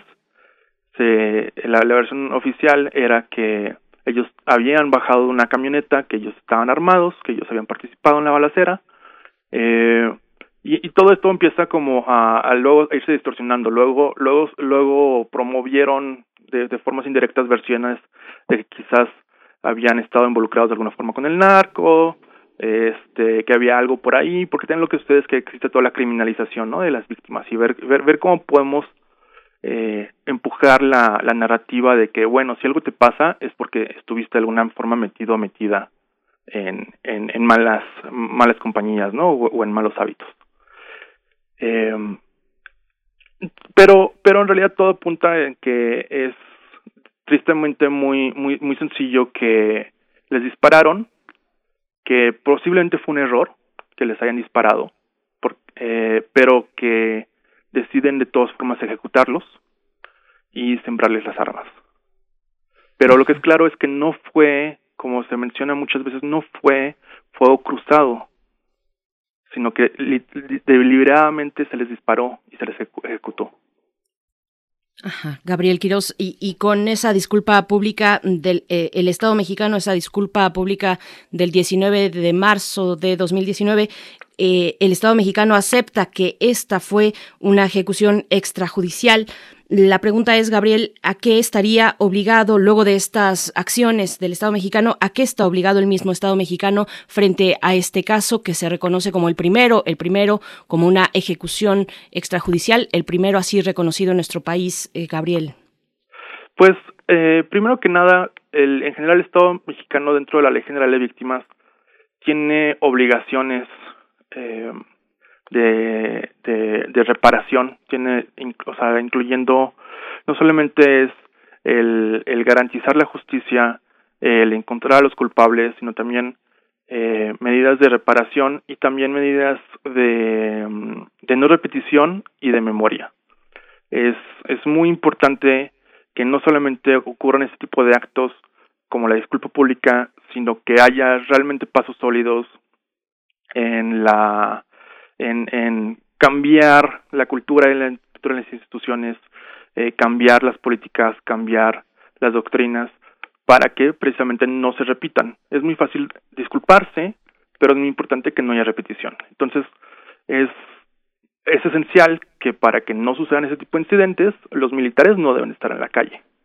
El, el país no debe ser militarizado. Los militares no deben de llevar a cabo acciones de, de seguridad interna, doméstica, porque esa, la intención de, de, las Fuerzas Armadas es defensa nacional, no es, no es acción doméstica. Entonces, muchas veces nos, se nos olvida este detalle de que no se trata solamente de llevar a, a, la corte a los culpables directos, sino que hay, hay, hay, hay cultura, hay, hay doctrinas, hay, hay políticas, hay estructuras, y todo esto tiene que ser tomado en cuenta a la hora de asegurarse que, que no haya más incidentes de ejecución extrajudicial, desaparición forzada. Por lo tanto, también es preocupante eh, los, lo que sucede en el caso de la Guardia Nacional eh, y, y pues en realidad el, el, el Estado mexicano debería de eh, tomar una, una, una responsabilidad como, como agentes que llevan a cabo que, eh, violencia en, en, en, en como en, en justificación de, de acciones de seguridad y que tienen que hacer todo lo posible para genuinamente transformar sus, sus instituciones de seguridad pública y de Fuerzas Armadas, pero pues sabemos que en realidad no existe de fondo ese interés y que tenemos décadas de impunidad de, de, de abusos de derechos humanos, de ejecuciones, de desapariciones que se siguen arrastrando. Gabriel, para que no quede también esta cuestión que mencionaba sobre la recomendación de la CNDH, que no quede volando, cuéntanos por favor qué ha pasado con esa recomendación, eh, qué es lo que dice la recomendación y qué se ha avanzado respecto a, a la misma. La recomendación eh, le emite eh, eh, bueno, también para aclarar eh, para el público, en caso de que nunca haya tenido la, la, la experiencia de conocer una recomendación, el, las instituciones de, de, derechos humanos, como son las comisiones estatales o, o la CNDH, no tienen un, un, una fuerza para obligar a las autoridades a hacer algo. Entonces, por, por lo tanto, por eso se les llama recomendaciones. Las recomendaciones son un resumen de investigaciones, de conclusiones y de exhortos que se, hacen a, que hacen las autoridades. Um, el, en general, la recomendación indica que, que hubo alteración de los hechos, que, que hubo un homicidio, que, que, eh, la, que los que los estudiantes son víctimas, que sus familias son víctimas, que la comunidad del TEC es víctima, que incluso todo, toda la población mexicana es víctima de, de, de, este caso y se le se le emiten este exhortos para para reconocer esto, para llevar a la justicia, para investigar el caso y también para que no haya obstrucción de la justicia. La recomendación indica que hubo eh, poca colaboración de, por parte de las autoridades para, incluyendo la Sedena, para compartir pruebas este, y tener acceso a, los expedientes. Y, y, en general relativamente podríamos decir que al menos en la superficie se ha cumplido con la mayor parte de eso, porque sí hay un sí está en proceso, eh, solamente que eh, es un proceso que ha tenido muy poca voluntad política en general para, para llevarse a cabo y para, para, para, para continuar el proceso y entonces por eso a, a 11 años todavía estamos lejos de alguna sentencia. O sea, todavía, todavía, todavía no tenemos ni siquiera una sola sentencia relacionada con el caso. Entonces, sí hay, una, hay un cumplimiento, como sucede en muchos casos de derechos humanos, que hay un cumplimiento superficial, pero en, en la práctica hay una dilatación o, o hay falta de voluntad política y pues eventualmente nada más los años pasan y pasan y pasan y pasan. Y a este punto, Gabriel, ¿qué, piden hoy las familias, el colectivo ah, del cual tú también eres parte? Eh, ¿Cuáles son, además, las acciones que se emprenderán por parte de, la de, las familias y de los asesores jurídicos? Cuéntanos un poco en dónde estamos, en qué punto estamos actualmente con esta exigencia.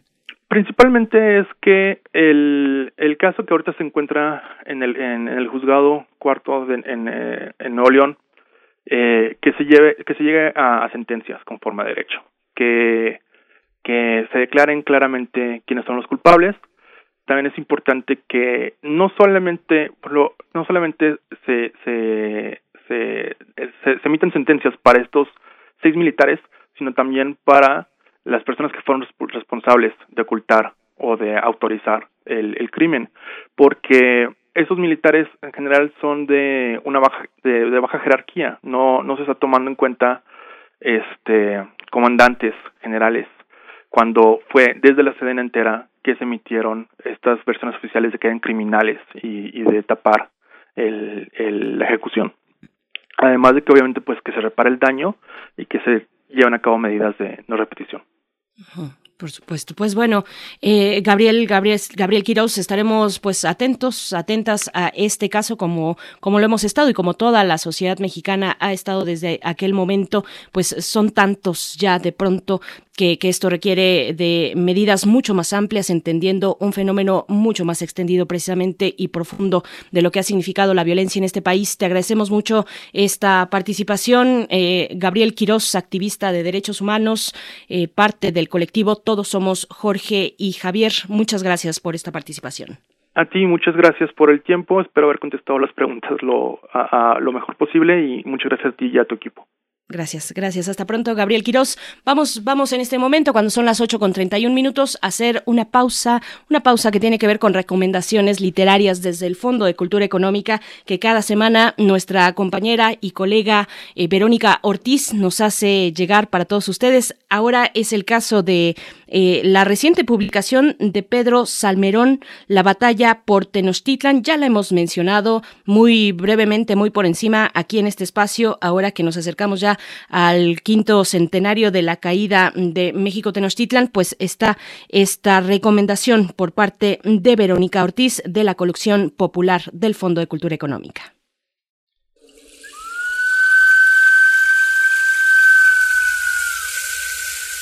Muy buenos días a todas, a todos y bueno, pues encantada de estar otra vez con ustedes para hablarles de la batalla por Tenochtitlan.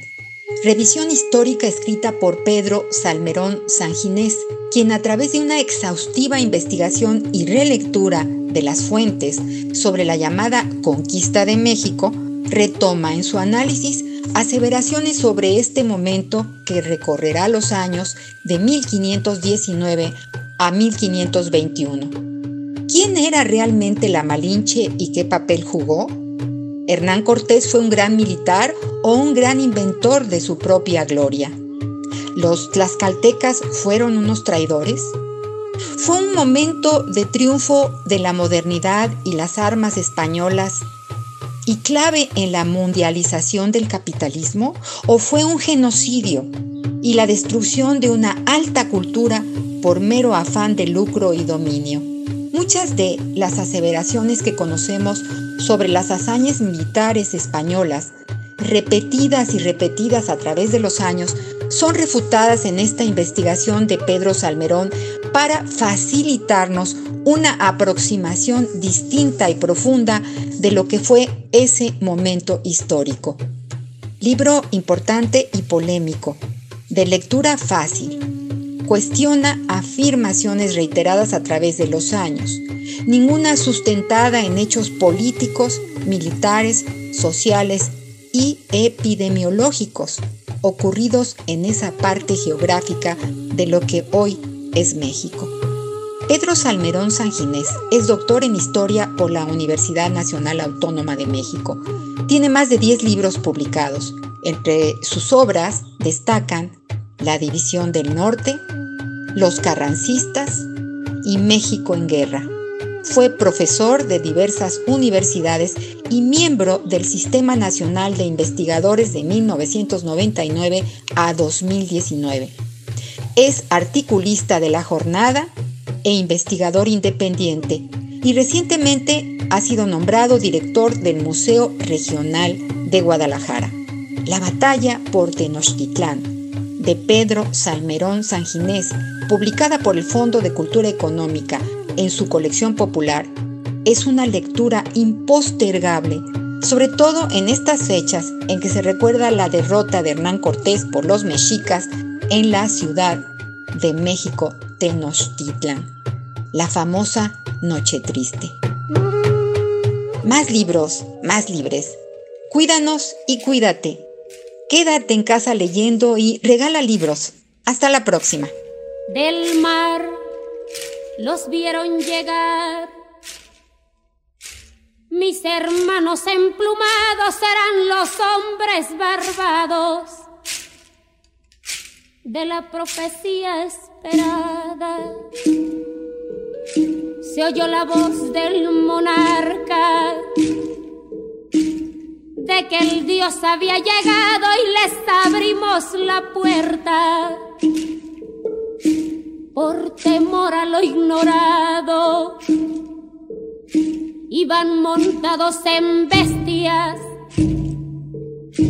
como demonios del mal, iban con fuego en las manos y cubiertos de metal. Solo el valor de unos cuantos les opuso resistencia y al mirar correr la sangre se llenaron porque los dioses ni comen ni gozan con lo robado. Y cuando nos dimos cuenta ya todo estaba acabado. Y en ese error entregamos la grandeza del pasado. Y en ese error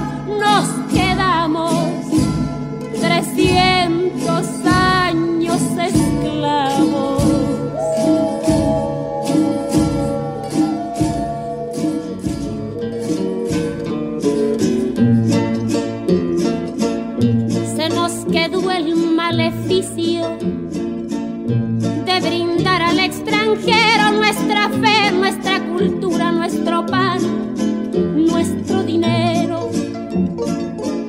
Y le seguimos cambiando oro por cuentas de vidrio y damos nuestras riquezas por sus espejos con brillo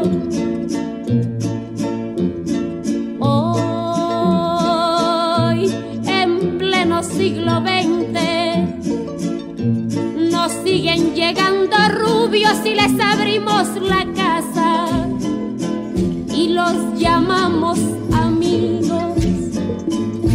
Pero si llega cansado un indio de andar la sierra, lo humillamos y lo vemos como extraño por su tierra.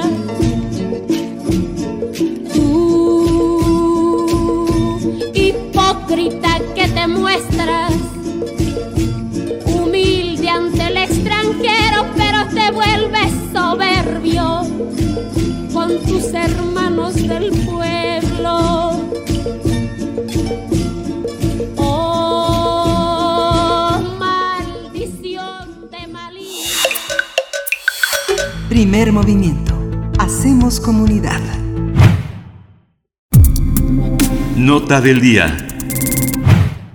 El caso del espionaje a través del software Pegasus para intervenir 15.000 números de celulares en México también es investigado como una trama de corrupción. Santiago Nieto, titular de la Unidad de, Inteligencia Financiera, confirmó que en 2014 el gobierno federal destinó 32 millones de dólares para adquirir este programa de espionaje. Fue entonces la Procuraduría General de la República la que compró el malware del grupo al grupo Techbol, empresa con características eh, de fachada, de empresa fachada, constituida por la empresa Balam Seguridad Privada y con quien transacciona financieramente. Sin embargo, Santiago, Santiago Nieto aclaró que no fue la primera compra de un malware reportada en México, sino que se remonta también hasta el 2012, año 2012. Es por eso que el titular de la UIF no descarta una red de corrupción. Asimismo, Rosa Isela Rodríguez, secretaria de Seguridad y Protección Ciudadana, informó ayer que fueron encontrados 31 contratos de distintas instancias del gobierno federal anterior con NSO Group, el creador, el creador de Pegasus, esta empresa israelí. Y bueno, vamos a conversar esta mañana sobre el espionaje en México a través de Pegasus y para este caso nos acompaña hoy Juan Omar Fierro, reportero de Proceso. Juan Omar Fierro, gracias por estar aquí. Bienvenido a Primer Movimiento. Buenos días. ¿Qué tal? Muy buenos días. Buenos días, pues cuéntanos, por favor. Bueno, te pediría antes de llegar a este más reciente capítulo que fue eh, que vimos el día de ayer en la conferencia matutina de Andrés Manuel López Obrador con la eh, titular de la Secretaría de Seguridad Ciudadana, Rosicela Rodríguez. Antes de, eso y de estos 31 contratos que fueron eh, presentados, publicados ante la sociedad mexicana, te pediría un, breve resumen. Recuérdanos aquel primer capítulo en el año 2017 cuando nos enteramos de este software a partir de la investigación de Citizen Lab de la Universidad de Toronto, donde ya pues destacaban figuras en México que el gobierno, específicamente aquel momento de Peña Nieto, pues espiaba, incluida eh, pues la colega periodista Carmen Aristegui. Hay que decir que tanto Proceso como Aristegui Noticias forman parte de este de esta gran configuración de entidades periodísticas y universitarias también en sus laboratorios de investigación que eh, pues han dado a conocer y han realizado esta investigación sobre el software Pegasus, Juan Omar Fierro. Sí, efectivamente, en 2017 fue la primera vez que se da a conocer casos de el uso de eh, este software espía, spyware, malware, como le queramos decir, que, bueno, que se llama Pegasus y que tiene una capacidad tremenda para infectar teléfonos. En 2016-2017, que se dio a conocer, este software utilizaba enlaces maliciosos enviados por mensajes de texto estos mensajes de texto muchas veces eran, eh, digamos, o amenazantes o, trataban de hacerte caer en, en, en, en, hacer clic en una falsa nota eh, de pues de algún medio de comunicación tradicional que decían que había una nota en proceso, en ambiente político, eh, en la de noticias, que había decir mira lo que está saliendo de aquí en la en la red, ¿no? Para que la gente cayera y, y, y, y pues hiciera ese clic.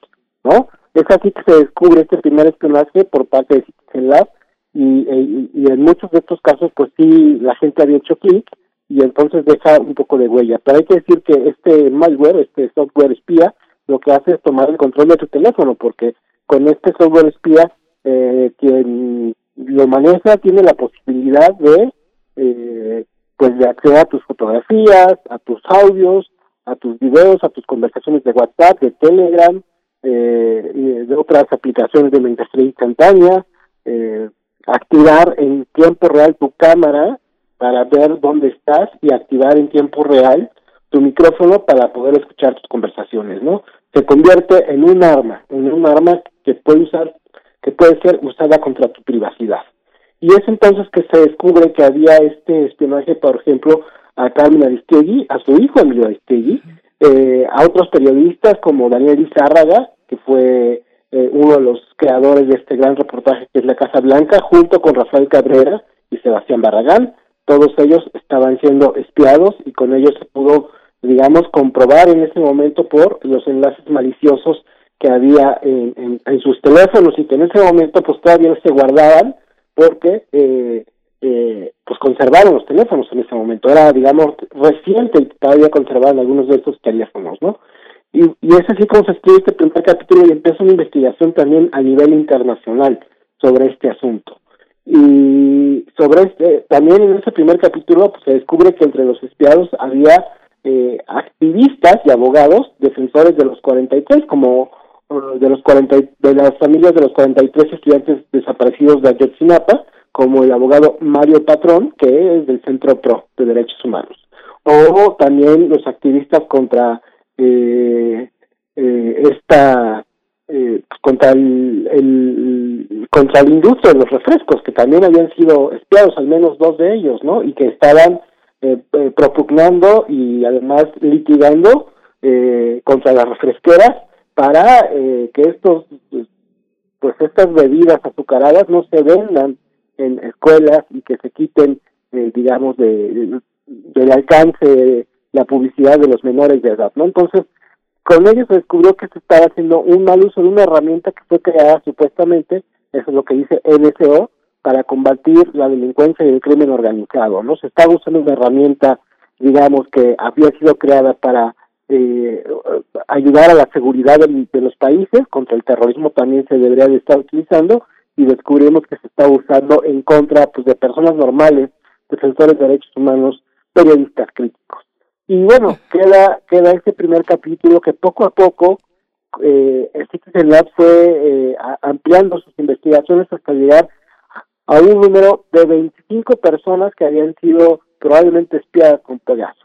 Pero este año, por Biden Stories y Amnistía Internacional, eh, lograron tener acceso a una base de datos de 50 mil números telefónicos que fueron ingresados a la plataforma Pegasus como objetivos de espionaje. Esto gracias a una filtración masiva eh, por parte de alguien que eh, tuvo acceso a este sistema, a esta plataforma. Y de esta forma nos enteramos que el uso eh, ilegal de Pegasus no solo se ha usado en México, sino en otras partes del mundo, por ejemplo, en Marruecos, eh, el gobierno de Marruecos tenía ingresados los teléfonos, por ejemplo, del presidente de Francia, Emmanuel Macron, para eh, como un posible blanco de espionaje. En muchos casos no podemos saber eh, si fueron espiados o no, porque mucha gente ya no conserva sus teléfonos del 2016-2017 para este tipo de, eventos, ¿no? los teléfonos tienen una caducidad programada aparentemente por las mismas empresas, los hacen viejos o, o, se rompen o, la gente simplemente también cambia de números y por eso es imposible saber. Sin embargo, en más o menos 67 casos eh, en los que se aportó pues teléfonos viejos para que hicieran eh, de, de estos 67 casos en los que se aportaron teléfonos viejos de personas que aparecen en esta lista, eh, por lo menos en 30 sí se logró acreditar este espionaje ya sea por las particiones dentro de del disco o por eh, los links, ¿no? Los links que están eh, con los mensajes con estos links maliciosos y que es una infraestructura que ya tienen identificada tanto eh, Amnistía Internacional como Citizen Lab. Eh, y por lo menos en 30 casos ya se logró acreditar que sí fueron no solo blancos, sino víctimas de espionaje. Eh, los, los, los, los dueños de estos teléfonos sí sufrieron ataques eh, con el software Pegasus. Y bueno, en México, pues estamos hablando de que esta lista incluye más de 15 mil números, o sea, más de 15 mil números en México fueron seleccionados como blancos de espionaje y lo que hemos descubierto también es que casi muchos puede haber teléfonos de, del crimen organizado que es el, el, el, uso que se debería dar a esta a esta aplicación. Y lo que hemos descubierto es que se utilizó para el espionaje de adversarios políticos como el presidente Andrés Manuel López Obrador y todo su círculo cercano eh, y también pues para el espionaje de periodistas porque eh, eh, eh, justamente ha crecido el universo de periodistas que están dentro de estas listas. Tú lo decías, en los casos de proceso solo se conocía uno, que era el caso de Jorge Carrasco, el director, y han salido en total seis periodistas de proceso que estaban siendo espiados, o por lo menos, perdón, o por lo menos seleccionados como blancos de espionaje con este tipo de mensajes. Además, salieron abogados, defensores de derechos humanos, políticos del PRI, políticos del PAN, políticos del PRD y, por supuesto, eh, la gran parte de los políticos de Morena que, que, que en ese momento pues, se conformaba apenas como una oposición y que se estaba cobrando más fuerza. Eh, hubo un espionaje, por ejemplo, muy fuerte también, eh, hubo un intento de espionaje muy fuerte a todos los maestros que encabezaron la resistencia contra eh, las reformas educativas.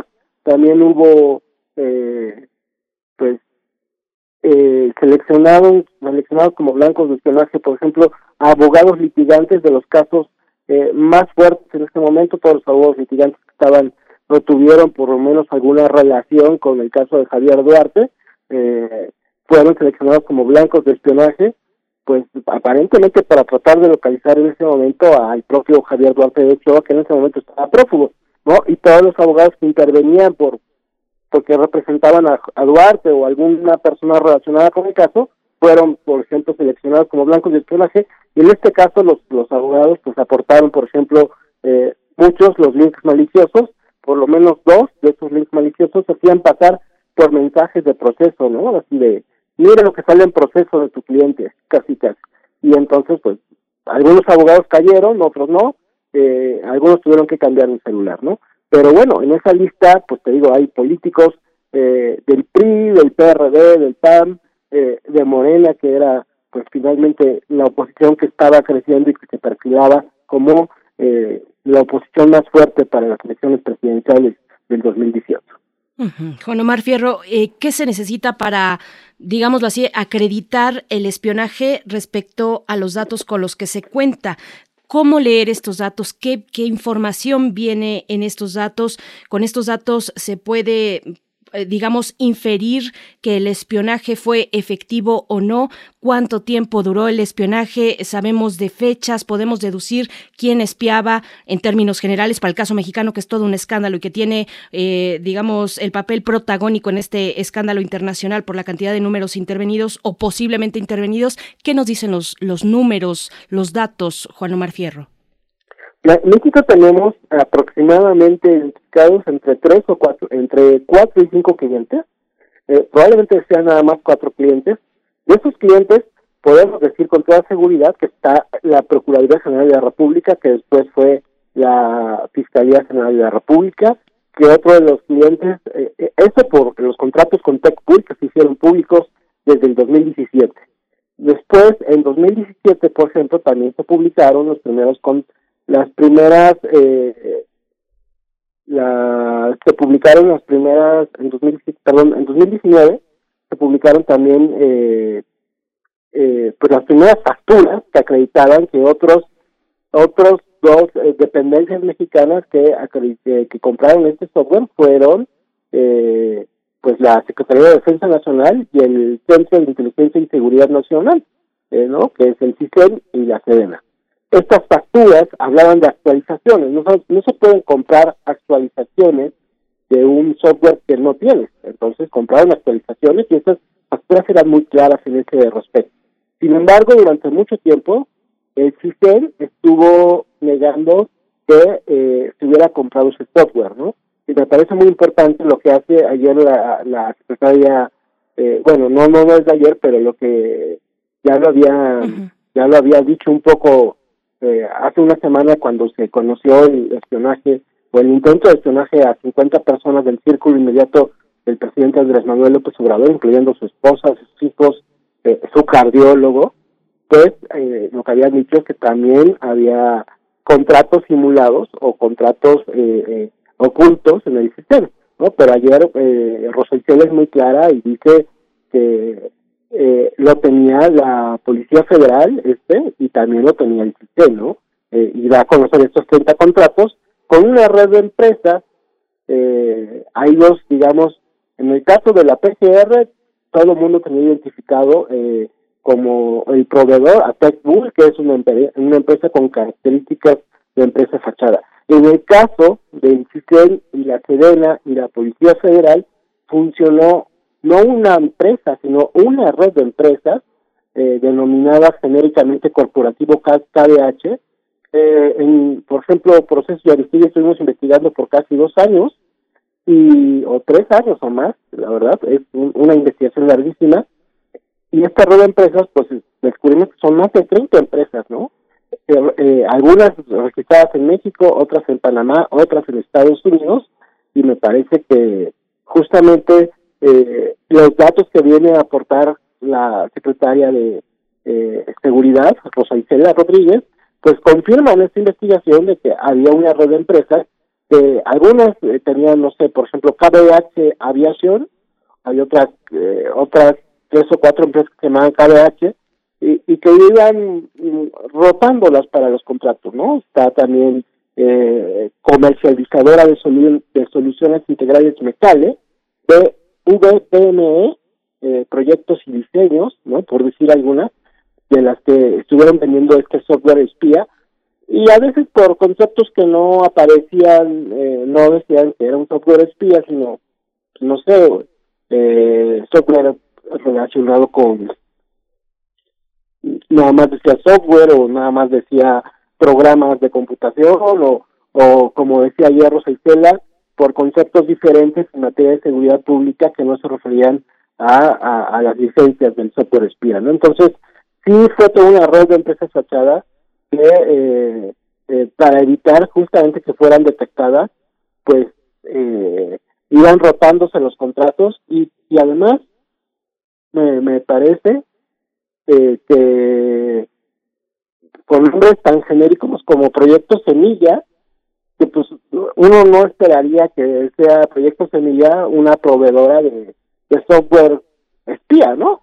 Uno se pensaría cualquier otra cosa, o sea, hasta eso pensar yo creo, y me parece que eh, fue una red de empresas fachada, pues sí, muy bien disfrazada, que nos costó mucho trabajo identificar y que las autoridades pues han ido confirmando y que son empresas asociadas con el empresario de origen israelí eh, Ari Asbacher, eh, Bendrama, que pues en México no, no tenía cuentas bancarias, pero sí tenía eh, pues eh, digamos eh, representantes legales y personas que están asociadas con él en otras empresas registradas en Panamá y además de que eh, gracias a una persona que colaboró con Aristegui y con Pegasus Project eh, con proceso pues eh, pudimos eh, tener acceso a estados de cuenta bancarios que demuestren que de todas estas empresas fachadas salían los depósitos para NCO Group y de esta forma hacer los pagos correspondientes eh, por las licencias que están usando en México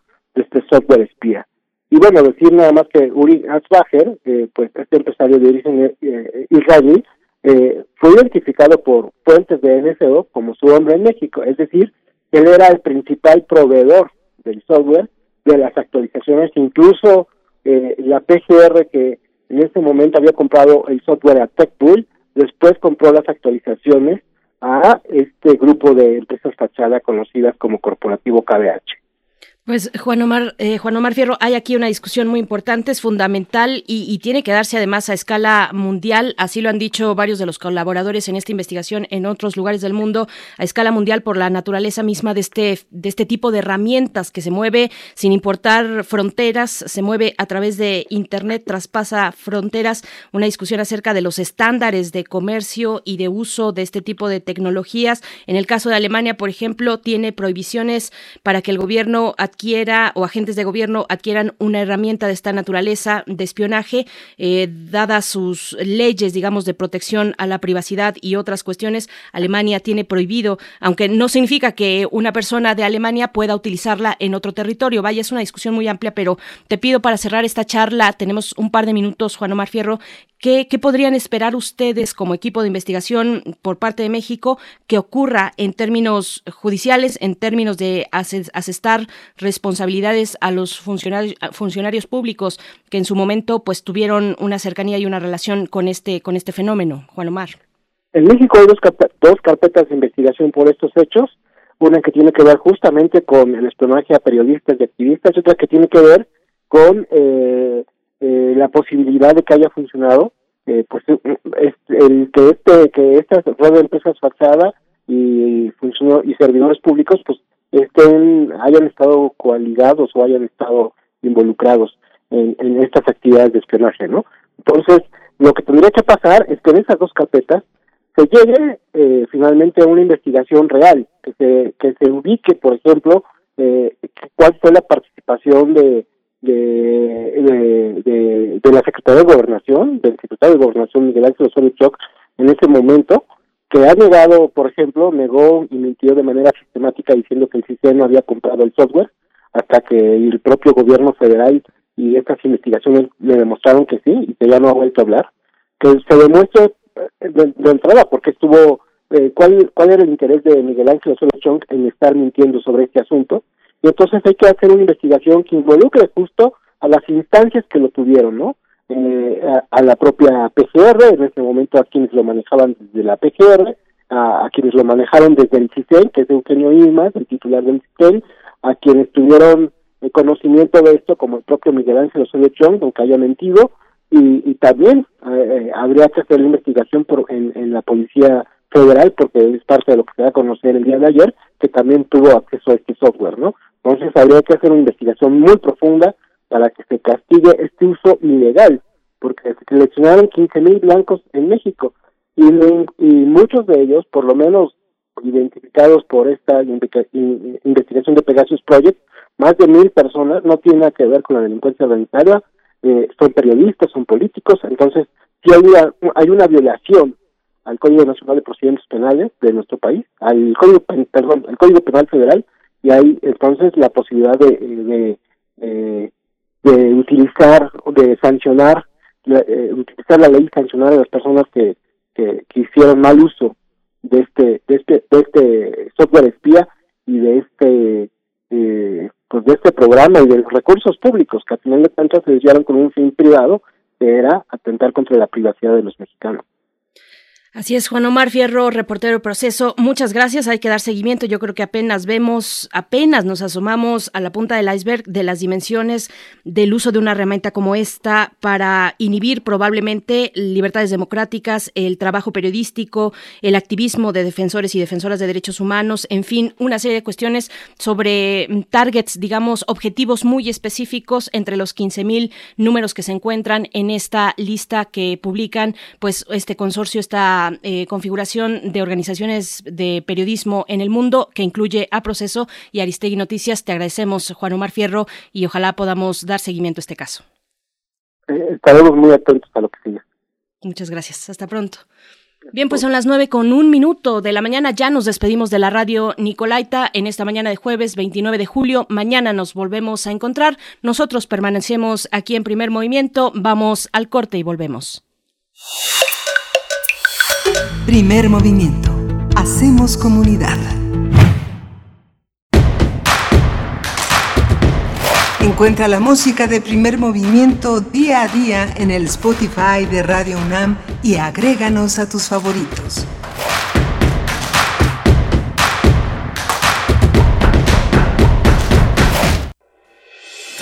Somos Fundación UNAM una asociación civil que lleva 28 años apoyando a más de 700.000 estudiantes universitarios a continuar y concluir sus estudios. Hoy, tú puedes apoyarlos a cumplir sus metas. Entra en www.fundacionunam.org.mx diagonal asociate y cambia su futuro. Asociate y dona a Fundación UNAM. Gracias por votar por lo que crees, por votar por las libertades y la diversidad. Gracias por votar por la ciudad.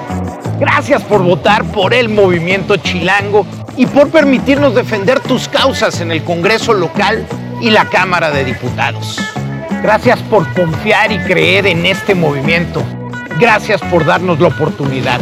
No te vamos a fallar. Movimiento Ciudadano. La vacunación contra la COVID-19 sigue en marcha. Están llegando millones de dosis eficaces y seguras aprobadas por organismos en todo el mundo. Muy pronto será tu turno. Visita mivacuna.salud.gov.mx. Recuerda, la vacunación es universal, gratuita y voluntaria. Cuidémonos entre todos, vacúnate y no bajes la guardia. Secretaría de Salud. Este programa es público ajeno a cualquier partido político. Queda prohibido el uso para fines distintos a los establecidos en el programa. La palabra es un registro sonoro de la historia. Lo que dice y como lo dice es una muestra viva de lo que fue, es y será. Sembraste Flores. Un encuentro con nuestras lenguas indígenas a través de la palabra escrita. Jueves a las 10 horas. Retransmisión, domingos a las 15.30 horas. Por el 96.1 de FM y el 860 de AM. Dejemos al menos flores. Dejemos al menos cantos. Radio UNAM. Experiencia sonora.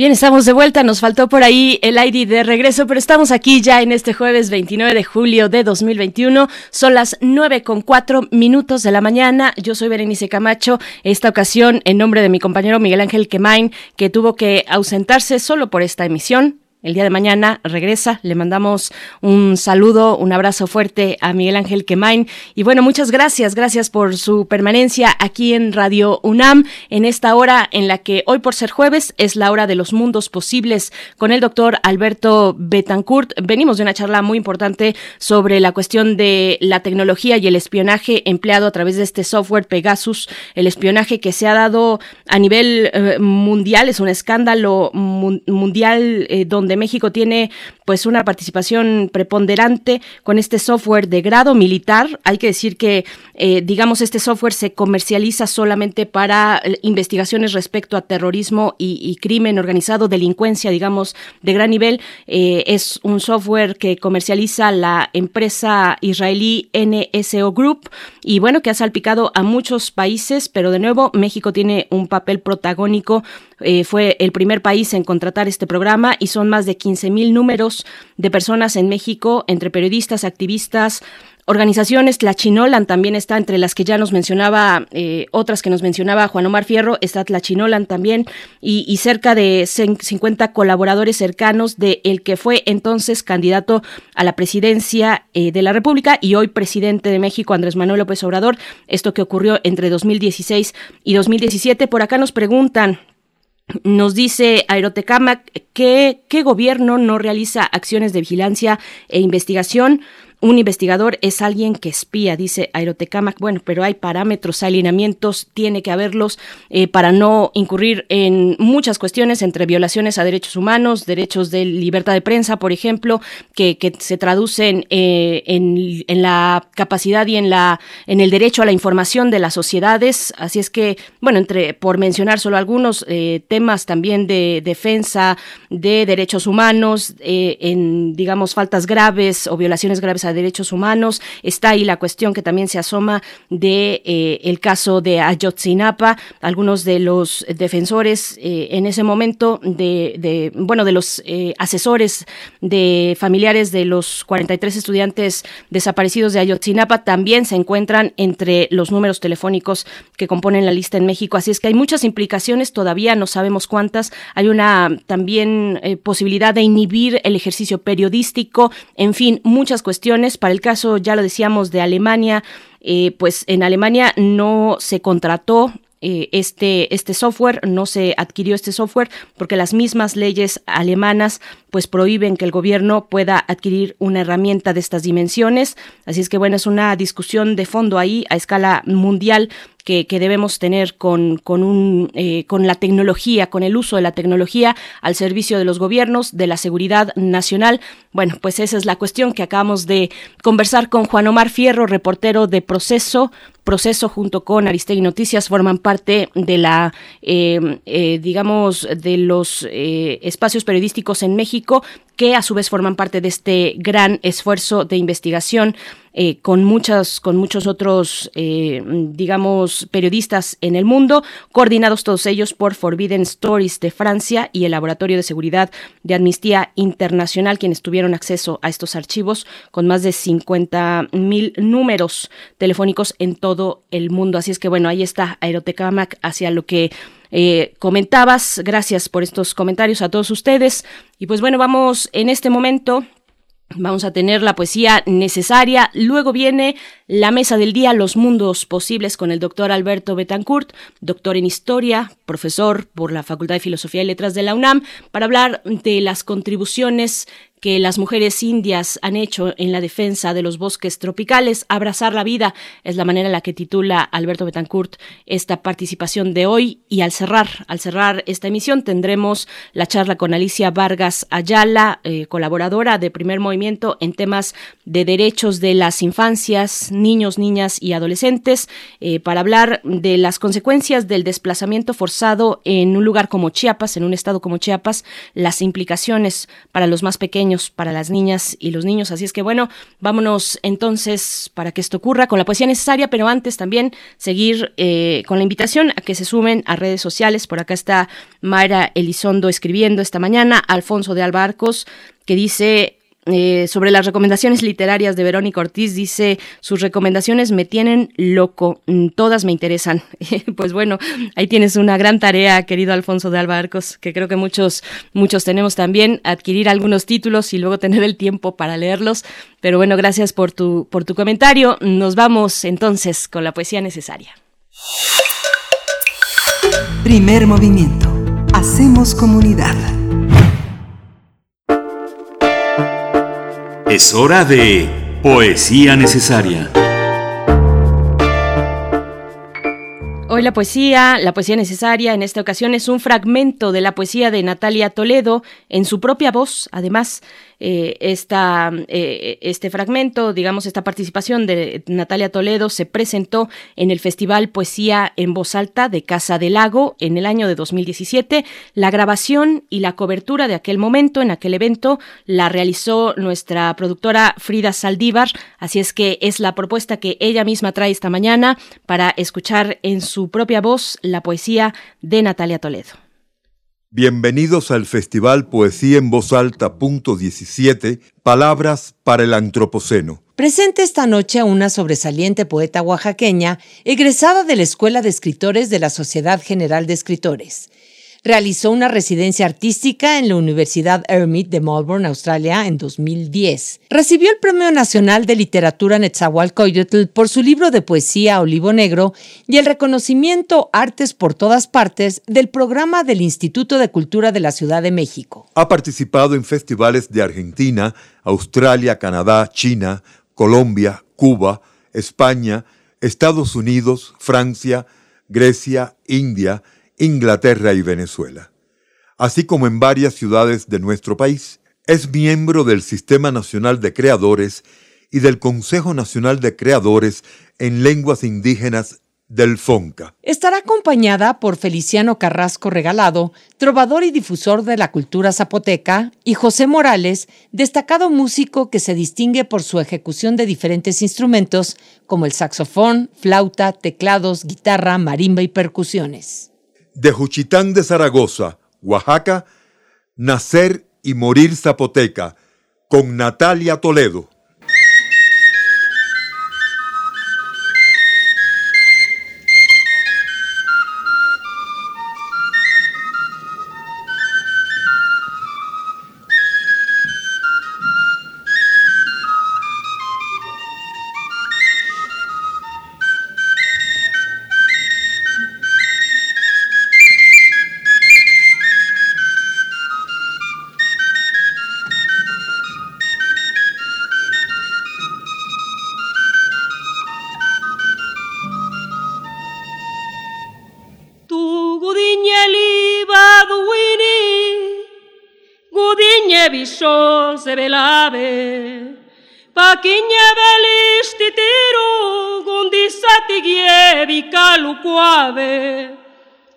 ¿Quién te ha pegado, niñito?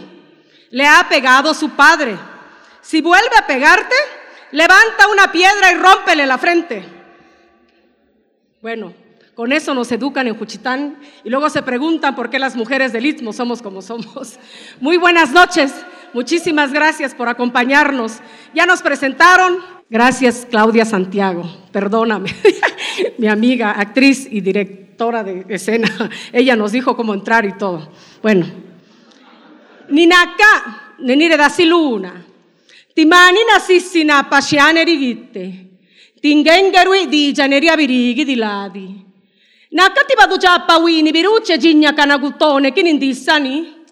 Ticitavere yasse risaghi di là ne ruquanina. Rukashi e ti io vegne suba que lige. Nakala yune gira ligi. Ti bandagu dinde ne cave. Ti mi attina lasse su a ciaui galagi shiro. Ti baku shustinissa. Stiglia gagie. Cadi stivini. Nakatini vi na shabizende. Naka ti verelelle vitishie cave di giaculene. Lo que soy lo que recuerdo. Una libertad que retosa y no se ha hecho fea. la sensibilidad de un loro que habla. Soy la niña que se le caen las cocadas y no las levanta. Un huevo de gallina negra me recorre y despierta. Soy una nariz que huele el adobe de la casa de enfrente, un patio y todas sus casas, una fotografía regañada, un trazo delgado en medio de la selva, una flor para el agua, para otras flores y no de las personas. Soy una resina que lloró San Vicente. Soy un alcaraván que ahogó su canto en otro idioma. qué?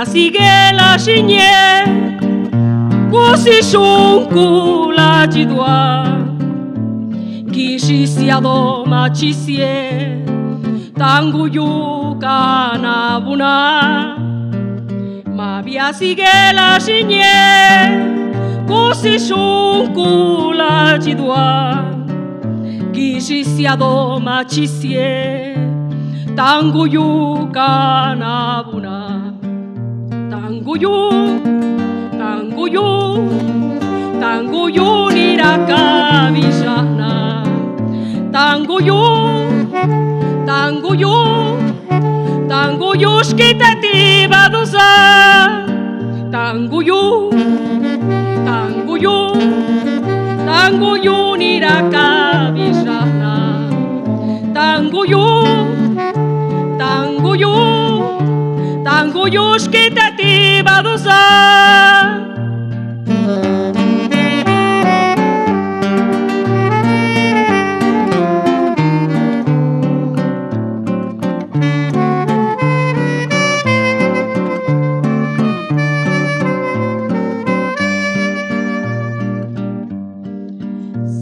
e Zazi tango jo, digieten alatxunak ni txula juni zikaru, baduro zinegana.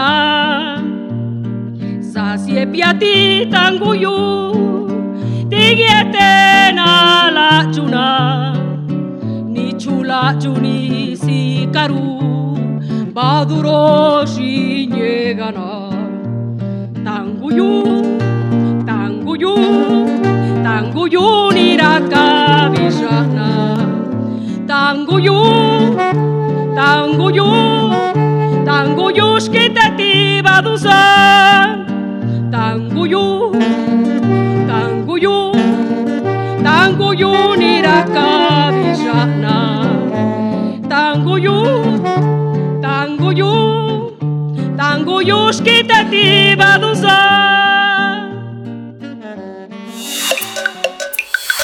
Primer movimiento. Hacemos comunidad. La mesa del día. Bien, pues ahí tuvimos la voz y la poesía de Natalia Toledo para dar paso a los mundos posibles. Esta es la manera en la que te damos la bienvenida, doctor Alberto Betancourt, profesor de la Facultad de Filosofía y Letras de la UNAM, para hablar hoy de abrazar la vida, abrazar la vida, contribuciones de las mujeres indias a la defensa de los bosques eh, tropicales. Abrazar la vida también es el título del primer tratado sobre ecofeminismo, eh, precisamente de eh, Bandana Shiva de quien hablarás en esta mañana en todo este contexto pues tan amplio de lo que significa la defensa de los bosques de la naturaleza. ¿Cómo estás, Alberto Betancourt? Berenice, buenos días, qué gusto saludarte. Qué bienvenida, oye, qué, qué dulce resuena en nuestra alma el zapoteco y cómo, cómo eh, alegra la mañana, ¿no? Así es, de esta manera te damos la bienvenida. Hoy no está Miguel Ángel Quemain, pero bueno, eh, estarás ya para el día de mañana. Estamos aquí, eh, tú, yo, pero toda la audiencia también que te escucha ya con atención. Cuéntanos, por favor. Sí, eh, qué gusto, un saludo para Miguel Ángel, qué gusto estar con ustedes, con, con la audiencia. Em, pues bueno, Natalia Toledo mencionaba en su poema una frase en la que decía, somos resina y quizá lo somos, los seres humanos tenemos desde hace muchos años, podría decir quizá desde el nacimiento de nuestra especie, una relación muy importante con los árboles. Y hoy pues quisiera yo hablar de las mujeres indias y, la y las muchas maneras en las que han, han contribuido a defender los bosques del continente asiático. Eh, voy a glosar el texto de Bandana Shiva, que se llama Abrazar la vida, eh, mujeres y ecofeminismo, y quisiera yo pues comenzar diciendo que Occidente concibe el progreso como rascacielos de acero y concreto, y el poeta bengalí Rabindranath Tagore, templado desde los 12 años en el Punjab y en los Himalayas, afirma en contrapunto a esta visión occidental que la esencia de la cultura india concibe la vida en los bosques como forma suprema de la vida social. ¿Por qué? Pues por el entrelazamiento entre seres vivos que, según el poeta, da pábulo a la interacción entre humanos, árboles, animales, y en general, pues diría yo, los bosques dan oportunidad del desarrollo de seres sintientes capaces de apreciar los cambios de luz, los aromas y los sonidos producidos por otros seres y entidades. Entonces el bosque ocupa un lugar fundamental en la, en la cultura india o en las muchas culturas de la India que el poeta está generalizando y es un canon, es un canon opuesto digamos al de las ciudades y al de los edificios de concreto. En su libro Abrazar la Vida, el subtítulo correcto es Mujeres, Ecología y Supervivencia, Bandana Shiva describe las contribuciones de las mujeres indias a preservar la cultura de los bosques, no solamente a preservar los bosques, sino la cultura de los bosques, eh, eh, todo lo que la humanidad, y en esas regiones en particular, acumulado de experiencia, de conocimiento y de educación sentimental, de afectividad para cuidar los bosques, el cuidado de los árboles, particularmente de los árboles sagrados, el empeño de las mujeres para revertir los daños que ha provocado la ciencia patriarcal. Aquí, Berenice, amigos del auditorio, yo estoy seguro que se abre toda una rendija para que nosotros, que tanto tenemos que aprender sobre estos temas, pues por lo pronto eh, contemos con este concepto que me parece que, que se vuelve indispensable en nuestros tiempos, ¿no? ¿Hasta qué punto podemos hablar, como lo muestra aquí Vandana Shiva, de una ciencia patriarcal y los enormes daños que ha provocado? Y lo que hace la activista discípula de Gandhi, Vandana Shiva, es contar en este libro cómo es que las mujeres indias se han empeñado en revertir los daños provocados por ese tipo de práctica científica pero además las mujeres, nos dice Bandana Shiva, han hecho contribuciones extraordinarias a regenerar un sistema alimentario inspirado en el Prakriti, en el principio femenino de la madre tierra. Y bueno, pues las mujeres indias han estado en la vanguardia de la defensa de la tierra, de los bosques, del agua, de la vida silvestre, y defienden esta concepción del mundo del Prakriti, del principio femenino, del cual surge toda la vida y conciben al bosque y al prakriti y a este principio femenino como un proceso vivo y creativo. Eh, cabe decir que en India, evoca aquí la autora, los hombres y las mujeres sabios tienen buenas relaciones con los árboles. La cultura de los bosques, que acabo de mencionar, eh, que ha sido profusamente cuidada, conservada, alimentada por las mujeres en India, fermentó el surgimiento de una sociedad, de un tipo particular de sociedad, que tiene muchos elementos, obviamente, ahora estoy procediendo a lo que podríamos llamar una idealización, a mencionar específicamente los aspectos específicos de una de un quiasma de culturas como es la India, pero que tiene entre otras cosas pues muchos visos de una interacción eh, intercultural sensible, respetuosa. Entonces, pues esta cultura de los bosques permite desarrollar un tipo particular de subjetividad, digamos que afina a un cierto tipo de seres humanos sintientes, capaces de sentir los cambios de sonido, de aspecto, de formas de, de los bosques y de los árboles. Las mujeres y su ciencia de la silvicultura han mantenido los bosques sanos y altamente productivos en, en ecosistemas extraordinariamente complejos como son las selvas tropicales y su sabiduría pues ha quedado plasmada en los paisajes forestales y ha mantenido la salud de los bosques para garantizar su capacidad de satisfacer las necesidades básicas.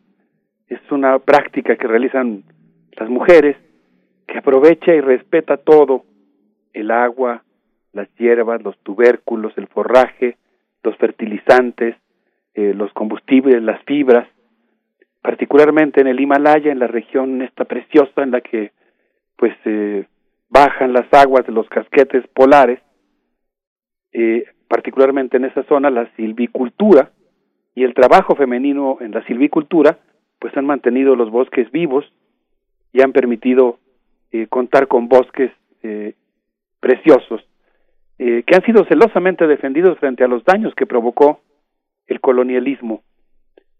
particularmente, Berenice, pues a mí me llama mucho la atención en este libro, Abrazar la vida, todo el tema de cómo es que el colonialismo en India, pues provocó, el colonialismo británico en la India provocó realmente eh, muchos daños. Los colonizadores británicos despreciaron la silvicultura india, convirtieron los bosques en una simple mina de madera, sustituyeron y persiguieron y destruyeron la subsistencia de las mujeres que veía el bosque como un ser vivo y lo reemplazaron por el, el extractivismo colonial que arrancó la teca de Malabar para hacer los barcos de la Armada Real, que destruyó las coníferas del Himalaya para las vías férreas, que taló árboles de todas las especies para obtener durmientes de ferrocarril y los bosques vírgenes del Valle del Don se talaron para dar tierras a los colonos británicos y para ampliar la frontera agrícola.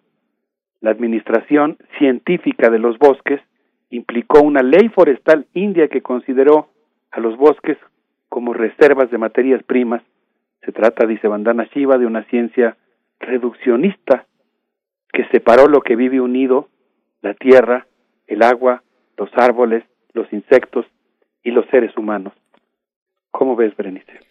Pues bueno, muy interesante que nos traigas el perfil de una mujer como esta, Bandana Shiva, que además de darnos ya hace décadas eh, de publicar este primer tratado sobre ecofeminismo, eh, es de, gran valentía ella misma porque ha señalado, pues, eh, con nombre y apellido además, a aquellos que devastan territorios, ha denunciado la agroindustria, los monocultivos, la cuestión de las patentes, las patentes de la vida, es lo que dice ella también. Así es que bueno, importante importante que traigas estas, estas nuevas perspectivas, ya ni tan nuevas, pero sí, si lo vemos frente a lo que sigue ocurriendo en todo el mundo, esta devastación y esta eh, imposibilidad a veces de entendernos eh, en relación con nuestro contexto natural, Alberto Betancourt.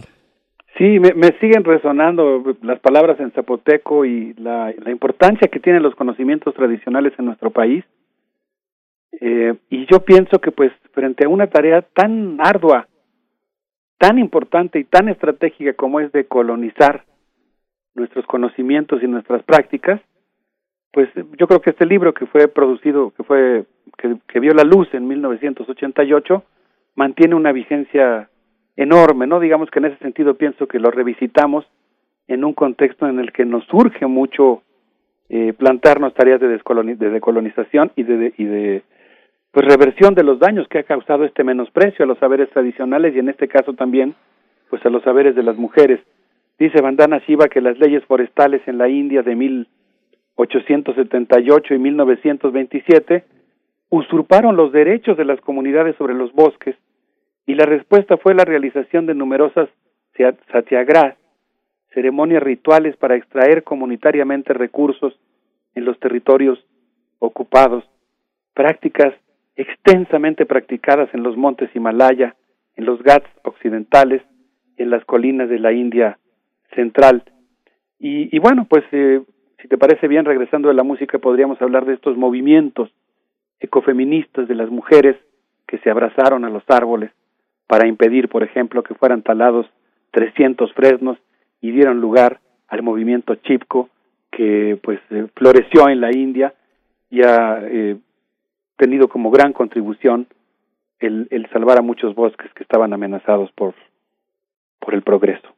Muy bien, muy bien. Vamos entonces con la primera recomendación musical que acompaña estos mundos posibles. ¿Qué es lo que vamos a escuchar, Alberto Betancourt? ¿Qué te parece, Berenice, si escuchamos a Ustad Sahid Parvez Khan en su concierto en Sarp Akal en 2016? A ver qué les parece y regresamos a seguir hablando de las mujeres feministas ecológicas.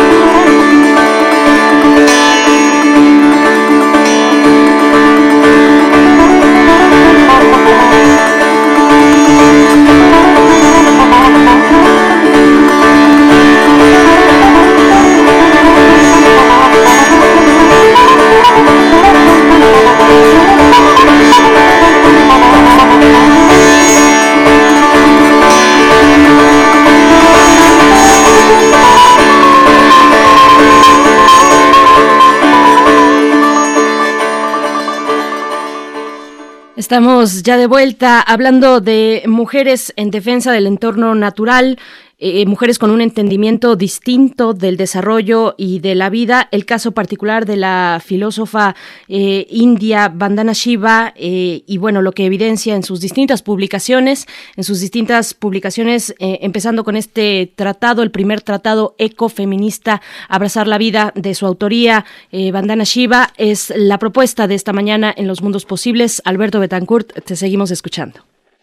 Sí, muchas gracias, Berenice. Pues yo estoy muy emocionado. La verdad es que siento que cuando hay, hay cosas que medio intuyes o sabes vagamente, pero como en este caso cuando Bandana Shiva en funciones de historiadora, ella es física de origen, coincido contigo en que perfectamente podemos considerarla filósofa por la muy uh, fina, eh, digamos, revisión de la manera en que ha, eh, por la muy fina eh, investigación que ha hecho sobre la manera en la que se ha conformado la filigrana de la epistemología en el mundo contemporáneo, pero pienso que también en este texto en particular ella funge como historiadora y nos está contando la historia de un grupo de mujeres que pues que han desarrollado un saber particular, una silvicultura ecofeminista, una manera de relacionarse con el bosque que ha sido muy importante como fuerza de resistencia y como alternativa a lo que Vandana Shiva está llamando la, la ciencia patriarcal. Vandana Shiva cuenta en este texto que, pues, híjole, me dieron ganas de releerlo muchas veces más, que Mira Ben, que es de origen británico y fue discípula directa de Gandhi, se trasladó a los Himalayas en la década de los eh, 50, 40, 50, y en esa región, que es una región fascinante, ¿no? Con más de 50 montañas de más de 7.200 metros de altura y 14 montañas de más de 8.000 metros de altura, lo cual la convierte en una región eh, formidable de captación de agua por los glaciares que ahí se forman y que irrigan pues dos planicies en Asia. Eh, en esa región un día ella, eh, Miraben, estaba en Pashuluk, al pie del Himalaya, cuando contempló una tremenda, una tremenda inundación cuyo torrente arrastraba ramas, arbustos, troncos, y después pues venían árboles enteros ganado de todos los tamaños y algún ser humano aferrado a los restos de su cabaña, y tras una larga investigación in situ, Mira concluyó que la causa del desastre era la despiadada deforestación y el cultivo comercial de pinos, y a partir de entonces fundó el centro comunitario Gopal Ashram en Teri Garhwal, cuyas canciones campiranas recordaban un bosque densamente poblado de árboles carik y baní. Me brinco muchas etapas aquí, pues es muy interesante ver cómo los movimientos tampoco surgen de la nada, también tienen raíces, pero pues me brinco muchas etapas y menciono que pues en 1964 surgieron muchas cooperativas gandianas de producción forestal y al inicio de lo que después se conocería como el movimiento Chipco, las cooperativas gandianas de hombres pedían materias primas para los aserraderos y las fábricas de resina locales. Y al principio, pues las mujeres se organizaron para abastecer a estas cooperativas que tenían un fin eh, cooperativista, decolonizador, etcétera, pero paulatinamente, sobre todo a partir de las tremendas inundaciones que sufrió eh, esa región en julio de 1970, pues se fue despertando la conciencia sobre los efectos de la deforestación que las propias cooperativas estaban contribuyendo a realizar. Y entonces vino una decisión eh, entre hombres y mujeres, las mujeres cuestionaron el extractivismo masculino y exigieron una silvicultura sustentable. El poeta Ganashyam Raturi escribió un poema llamado Chipko, que dice, abraza nuestros árboles, sálvalos de su caída, el dominio de nuestras montañas, sálvalo de la depredación. Y bueno, pues para concluir, Berenice, en marzo de 1973, cuando un comerciante de artículos deportivos iba a cortar 300 fresnos de mandal, la gente del pueblo llegó tocando trompetas, se abrazó a los árboles y lo impidió. El comerciante se trasladó a Rampur Fatah y ahí una mujer de 73 años lideró el movimiento y la experiencia que el día 25 de marzo eh, confrontó a los taladores. Ese día, Gaura Devi eh, hizo todo lo posible para impedir que los taladores prosiguieran su trabajo. Las mujeres se abrazaron a los árboles. Hay muchas fotos en la red, son realmente impresionantes. Estas mujeres se abrazaron a los árboles y permanecieron ahí toda la noche. Al día siguiente se les unieron más pobladores para impedir la muerte de los gigantes centenarios. Y así, mientras resonaban las canciones de Chipko, eh, pues el movimiento comenzó a florecer por toda la India es un movimiento en resistencia que ha tenido logros importantísimos. Por ejemplo, obligó a que en 1980 Indira Gandhi eh, tuviera que emitir una prohibición por 15 años de la tala de los árboles del Himalaya. Así que Berenice, a poco no se queda uno impactado frente a las acciones eh, generosas de estas mujeres abrazadas a los árboles. Por supuesto, por supuesto, Alberto Betancourt. Y yo me quedo muy, muy liada con, con la obra de Bandana Shiva eh, recientemente publicó el año pasado, en 2020, eh, su reciente libro que se titula ¿Quién alimenta realmente al mundo? Me parece que vale mucho la pena. De nuevo, ha sido una mujer, eh, ya lo decías, física. Tiene también un doctorado en filosofía de la ciencia en Canadá. Eh, y, bueno, además, eh, digamos, activista y muy valiente, señalando con nombre y apellido, eh, ha sido crítica incluso con lo que ocurrió con la democracia estadounidense, con las elecciones que permitieron ganar a Donald Trump. En fin, tiene de verdad mucho, mucho camino, mucho camino y ojalá tenga nuestra atención la propuesta de mujeres como esta.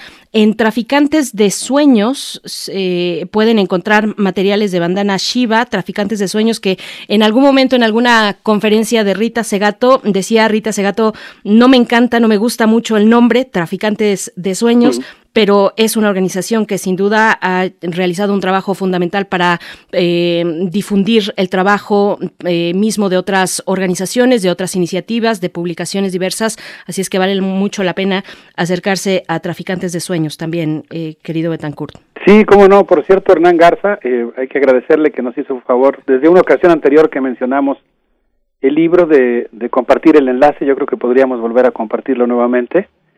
Y bueno, pues yo creo que vale mucho la pena pues asomarnos a este libro y ya viene la próxima convención de diversidad biológica, ahora se va a realizar en Hunan, en China, ojalá que, que soplen los vientos que permitan profundizar algunos de los triunfos parciales, pero muy, muy importantes que se obtuvieron en la cumbre de Sharm el Sheikh en el sentido de reconocer a los territorios indígenas como zonas equivalentes de conservación tan o más eficaces como las áreas naturales protegidas y, bueno pues yo creo que que ahí confluirán muchos movimientos que ojalá puedan hacer algo para revertir la toma empresarial de la Convención de Diversidad Biológica y todos los daños que provocó el paradigma neoliberal en esa instancia internacional. Eh, no sé qué opinas, Berenice, pero yo quisiera nada más cerrar muy rápidamente con, con la idea de que el movimiento ecofeminista pues practicó la no violencia, mostró el poder popular para preservar la vida y, y pues aquí el texto de Bandana Shiva cuestionó, dice que cuestionó también el movimiento ecofeminista la economía de aparente riqueza que en realidad genera pobreza y muerte y promovió pues la idea de una práctica ecológica como un proyecto de vida y también como una economía permanente, viable, ¿no? Eh, anclada en un proceso vivo. Yo creo que es muy, muy interesante lo que está planteando Bandana Shiva y que se conecta muy bien con muchas coyunturas a las que tenemos que hacer frente en México y tenemos que resolver con mucha sabiduría, porque a veces lo que parece progreso a la larga pues termina eh, produciendo destrucción de nuestros ecosistemas y provocando eh, miseria ¿no? a largo plazo, digamos. Así es, eh, querido Alberto Betancourt, pues nos despedimos entonces con música y, pensando también que más que buenos deseos, digamos, en cada una de estas ediciones de Mundos Posibles, eh, se, reflejan esfuerzos muy puntuales y muy valientes también que, hablan de la supervivencia de nuestra eh, especie humana en, en otros términos, términos, en mejores términos. Así es que bueno, esa es la importancia y la relevancia, ni más ni menos que de esfuerzos como este, de figuras como la de Bandana Shiva y en general de muchas otras personas que están en este esfuerzo constante por entender la vida en otros términos. Nos despedimos con música, querido Alberto Betancourt. Sí, Berenice. Eh, pues sí, yo creo que los procesos de liberación producen un enorme placer, ¿no? Entonces documentarlos, pues creo que es algo muy importante frente a la realidad que a veces parece abrumadora, ¿no? En la que pareciera que es imposible hacer algo y por eso creo que vale mucho la pena dejar constancia y refrescar, digamos, estas, estos ejemplos de victorias históricas de distintos movimientos sociales. ¿Qué tal, Berenice, si nos despedimos escuchando a Rashmi Agrawal con esto que se llama Naijarwa y que, bueno, creo que nos va a evocar muchas cosas del paisaje indio, de sus ríos. Es una cantante que estuvo aquí en el Cervantino y creo que vale la pena pues también hacer mención de los múltiples lazos que tiene la sociedad mexicana con la sociedad india entre otros, pues este festival cervantino que estuvo dedicado a ese gigantesco y maravilloso país. Pero desde luego, pues creo que podemos enviar un, un gran saludo a toda la comunidad india que vive en México. Por supuesto. Pues Alberto Betancourt, ahí hay algunos comentarios en redes sociales también. Muchos saludos para ti y nos encontramos en ocho días de nuevo aquí en los mundos posibles de primer movimiento. Muchas gracias. Un abrazo fuerte para ti. Un abrazo, Berenice. Qué gusto encontrarnos. Un abrazo para todos. Vamos con música.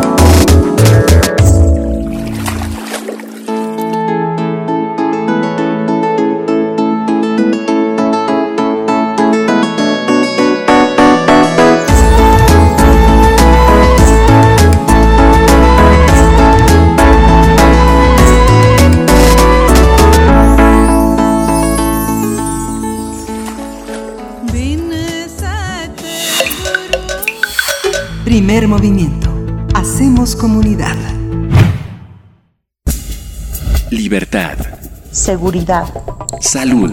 Identidad. Alimentación. Libre desarrollo de la personalidad. Educación. Pensar nuestros derechos humanos. Estamos ya en compañía de Alicia Vargas Ayala, directora del CIDES IAP, Centro Interdisciplinario para el Desarrollo Social, también integrante del Consejo Directivo de la REDIM, la Red eh, por los Derechos de la Infancia en México, eh, una red eh, de verdad importante y que en este esfuerzo conjunto pues realizan un seguimiento de los de las condiciones a atender fundamentales para la infancia, para la adolescencia en México. Alicia Vargas Ayala, bienvenida a Primer Movimiento. Buenos días. Buenos días, Berenice. Mucho gusto. Gracias por esta este espacio y pues un saludo a todo tu auditorio. Gracias. Gracias. Y en esta mañana, pues para hablar del desplazamiento forzado que, que, bajo el que viven eh, pues una población importante en Chiapas, incluidas por supuesto las niñas, niños y adolescentes, el caso específico de la violencia en el municipio de Panteló en Chiapas. Así es que te escuchamos, Alicia Vargas Ayala. Sí, muchas gracias, Berenice. Pues esta es una preocupación que nos tiene en vino desde ya hace varios años, pero siempre nos, nos, nos, llega otra vez el momento en el que sucede algún acontecimiento que agudiza el contexto y que agudiza las condiciones de las poblaciones eh, originarias de los pueblos chiapanecos y particularmente cuando vemos que esta condición del desplazamiento forzado afecta de una manera casi irreversible por el tiempo y la, y la constante eh, eh, condición en la que se encuentran de niños, niñas y adolescentes. Como todos sabemos, el desplazamiento forzado es una gravísima violación a los derechos humanos. Se trata de uno de los dramas más terribles que pueda vivir una persona, una familia o una comunidad, porque pierden su proyecto de vida, pierden parte de su historia, pierden su vida cotidiana, sus recuerdos, sus prácticas culturales, sus bienes, por pocos que estos sean, sus bienes materiales y por supuesto sus herramientas de trabajo. En México el, fenómeno del desplazamiento se ha incrementado particularmente en el estado de Chiapas en las últimas décadas, a partir justamente de la raíz de espiral de violencia generalizada por la complicidad y captura del Estado por el crimen organizado, la continuidad de la contrainsurgencia y sus remanentes en grupos articulados de corte paramilitar que controlan los territorios de intereses fácticos. Violencia que en su camino ha dejado, pues se calculan por cifras eh, eh, proporcionadas por organizaciones de la sociedad civil, ya que no tenemos cifras oficiales porque no hay un recuento constante que permita identificar el estatus en el que se encuentra el desplazamiento. Entonces, las organizaciones de sociedad civil han mostrado datos que oscilan entre los 400 mil y 700 mil personas desplazadas, invisibilizadas y discriminadas. En Chiapas, la concepción del desplazamiento forzado es relativamente reciente. En términos históricos, la población ha estado en constante desplazamiento. Sin embargo, a partir del 94 se diseña y se implementa una política contrainsurgente perpetrada, digamos, por el Estado mexicano en el contexto del conflicto armado interno con el objetivo de desarticular la organización y acabar con la resistencia insurgente zapatista. Desde el año 96 se viene una escalada de violencia. En el año 97 tenemos un contexto de 6.000 personas desplazadas. Hoy en día estamos hablando de un desplazamiento forzado como una estrategia, no solamente contra insurgente, con la utilización de grupos que han aprendido las tácticas de guerra e implementación del terror paramilitar. Actualmente son sucesores de estos y además están articulados con los grupos Em, de cárteles de la región que reacciona ante los intereses locales y sus vínculos con el gobierno municipal, estatal y pensamos que hasta gobierno federal en un pacto de impunidad. La consecuencia de la impunidad se ha profundizado y ha generado mayor violencia porque los gobiernos en turno siguen las mismas estrategias políticas contra insurgentes que sus antecesores. Entonces el Estado mexicano no ha tenido pues no ha mostrado una voluntad política para asegurar la no repetición de los hechos que todos recordamos, como fue el caso de la masacre de Acteal. Eh, es este grupo armado, digamos, que actúa bajo la complicidad de estos tres niveles de gobierno, ha provocado un desplazamiento que actualmente en esta en este tiempo estamos hablando de 1.500, 2.366 personas y que van a están siendo obligadas a huir hacia la montaña, a lugares de refugio y a casas de familiares dependiendo de la intensidad de las agresiones en su comunidad. Sin embargo, es muy importante mencionar que lo que sucede, digamos, en el entorno del desplazamiento es que al no cumplir adecuadamente medidas cautelares que algunas instituciones del Estado de Derechos Humanos han, han, han obligado o, les han sugerido a los estados, entonces este, se vuelve a, se vuelve a dar la repetición, no se cumplen estas medidas cautelares, vuelve a haber nuevos desplazamientos y por supuesto que a veces con mayor violencia, con mayor riesgo para la vida, la seguridad y la integridad, generando nuevas crisis y nuevas crisis humanitarias que además no se pueden, eh, no pueden tener control de, la, de garantizar los, la, los derechos, la integridad de niñas, niños y adolescentes. En estos días, la organización Melén Shojubal, que es una organización eh, hermana de la Red por los Derechos de la Infancia y también de la Red por los Derechos de, y la Adolescencia en Chiapas, nos ofreció un comunicado urgente donde expresan su preocupación y la omisión por la incapacidad del Estado para garantizar la seguridad y la vida de las y los pobladores particularmente de niñas, niños adolescentes, ante la violencia generalizada en las comunidades y se reitera con mucha insistencia el, la condición de militarización de los territorios, que por supuesto no es la vía para resolver los conflictos. Hasta la fecha se cuenta con niñas, niños adolescentes refugiados en diferentes albergues en San Cristóbal de las Casas que presentan síntomas de angustia, de miedo, de insomnio, ante los recuerdos de los sonidos de las bombas, de las balas, también presentan malestares de salud como tos, molestia estomacal y una constante preocupación sobre cuándo van a poder regresar a sus hogares y si sus familiares, amigos y vecinos se encuentran bien. La verdad es que esto está ocasionando una crisis porque las organizaciones que además en, este, en esta condición se cuenta con cada vez menos recursos económicos para ser coadyuvantes de, la Procuración de Justicia y coadyuvar con la garantía de la integridad de niños y niñas, entonces de manera inmediata se hace este comunicado porque urge un apoyo, urge romper el pacto de impunidad ante el desamparo y la continuidad de una situación crítica que viven las familias. La verdad de las cosas es que eh, en este contexto para, para, las organizaciones es urgente, consideramos que es importante, eh, necesario investigar cuál es la estructura de poder y sus actores que están sosteniendo esta condición, cuáles son las redes de bienes y de recursos que se están intercambiando, qué tipo de complicidad existe en esos territorios y por supuesto que se haga una investigación imparcial, independiente, autónoma y eficaz porque urge desactivar las violencias que se están construyendo y que se han consolidado ya en este momento por décadas y realizar todo aquello que implique el acceso a la justicia, a la verdad, hacer un, plan de reparación de, de, de las víctimas para así propiciar los acuerdos comunitarios y la paz.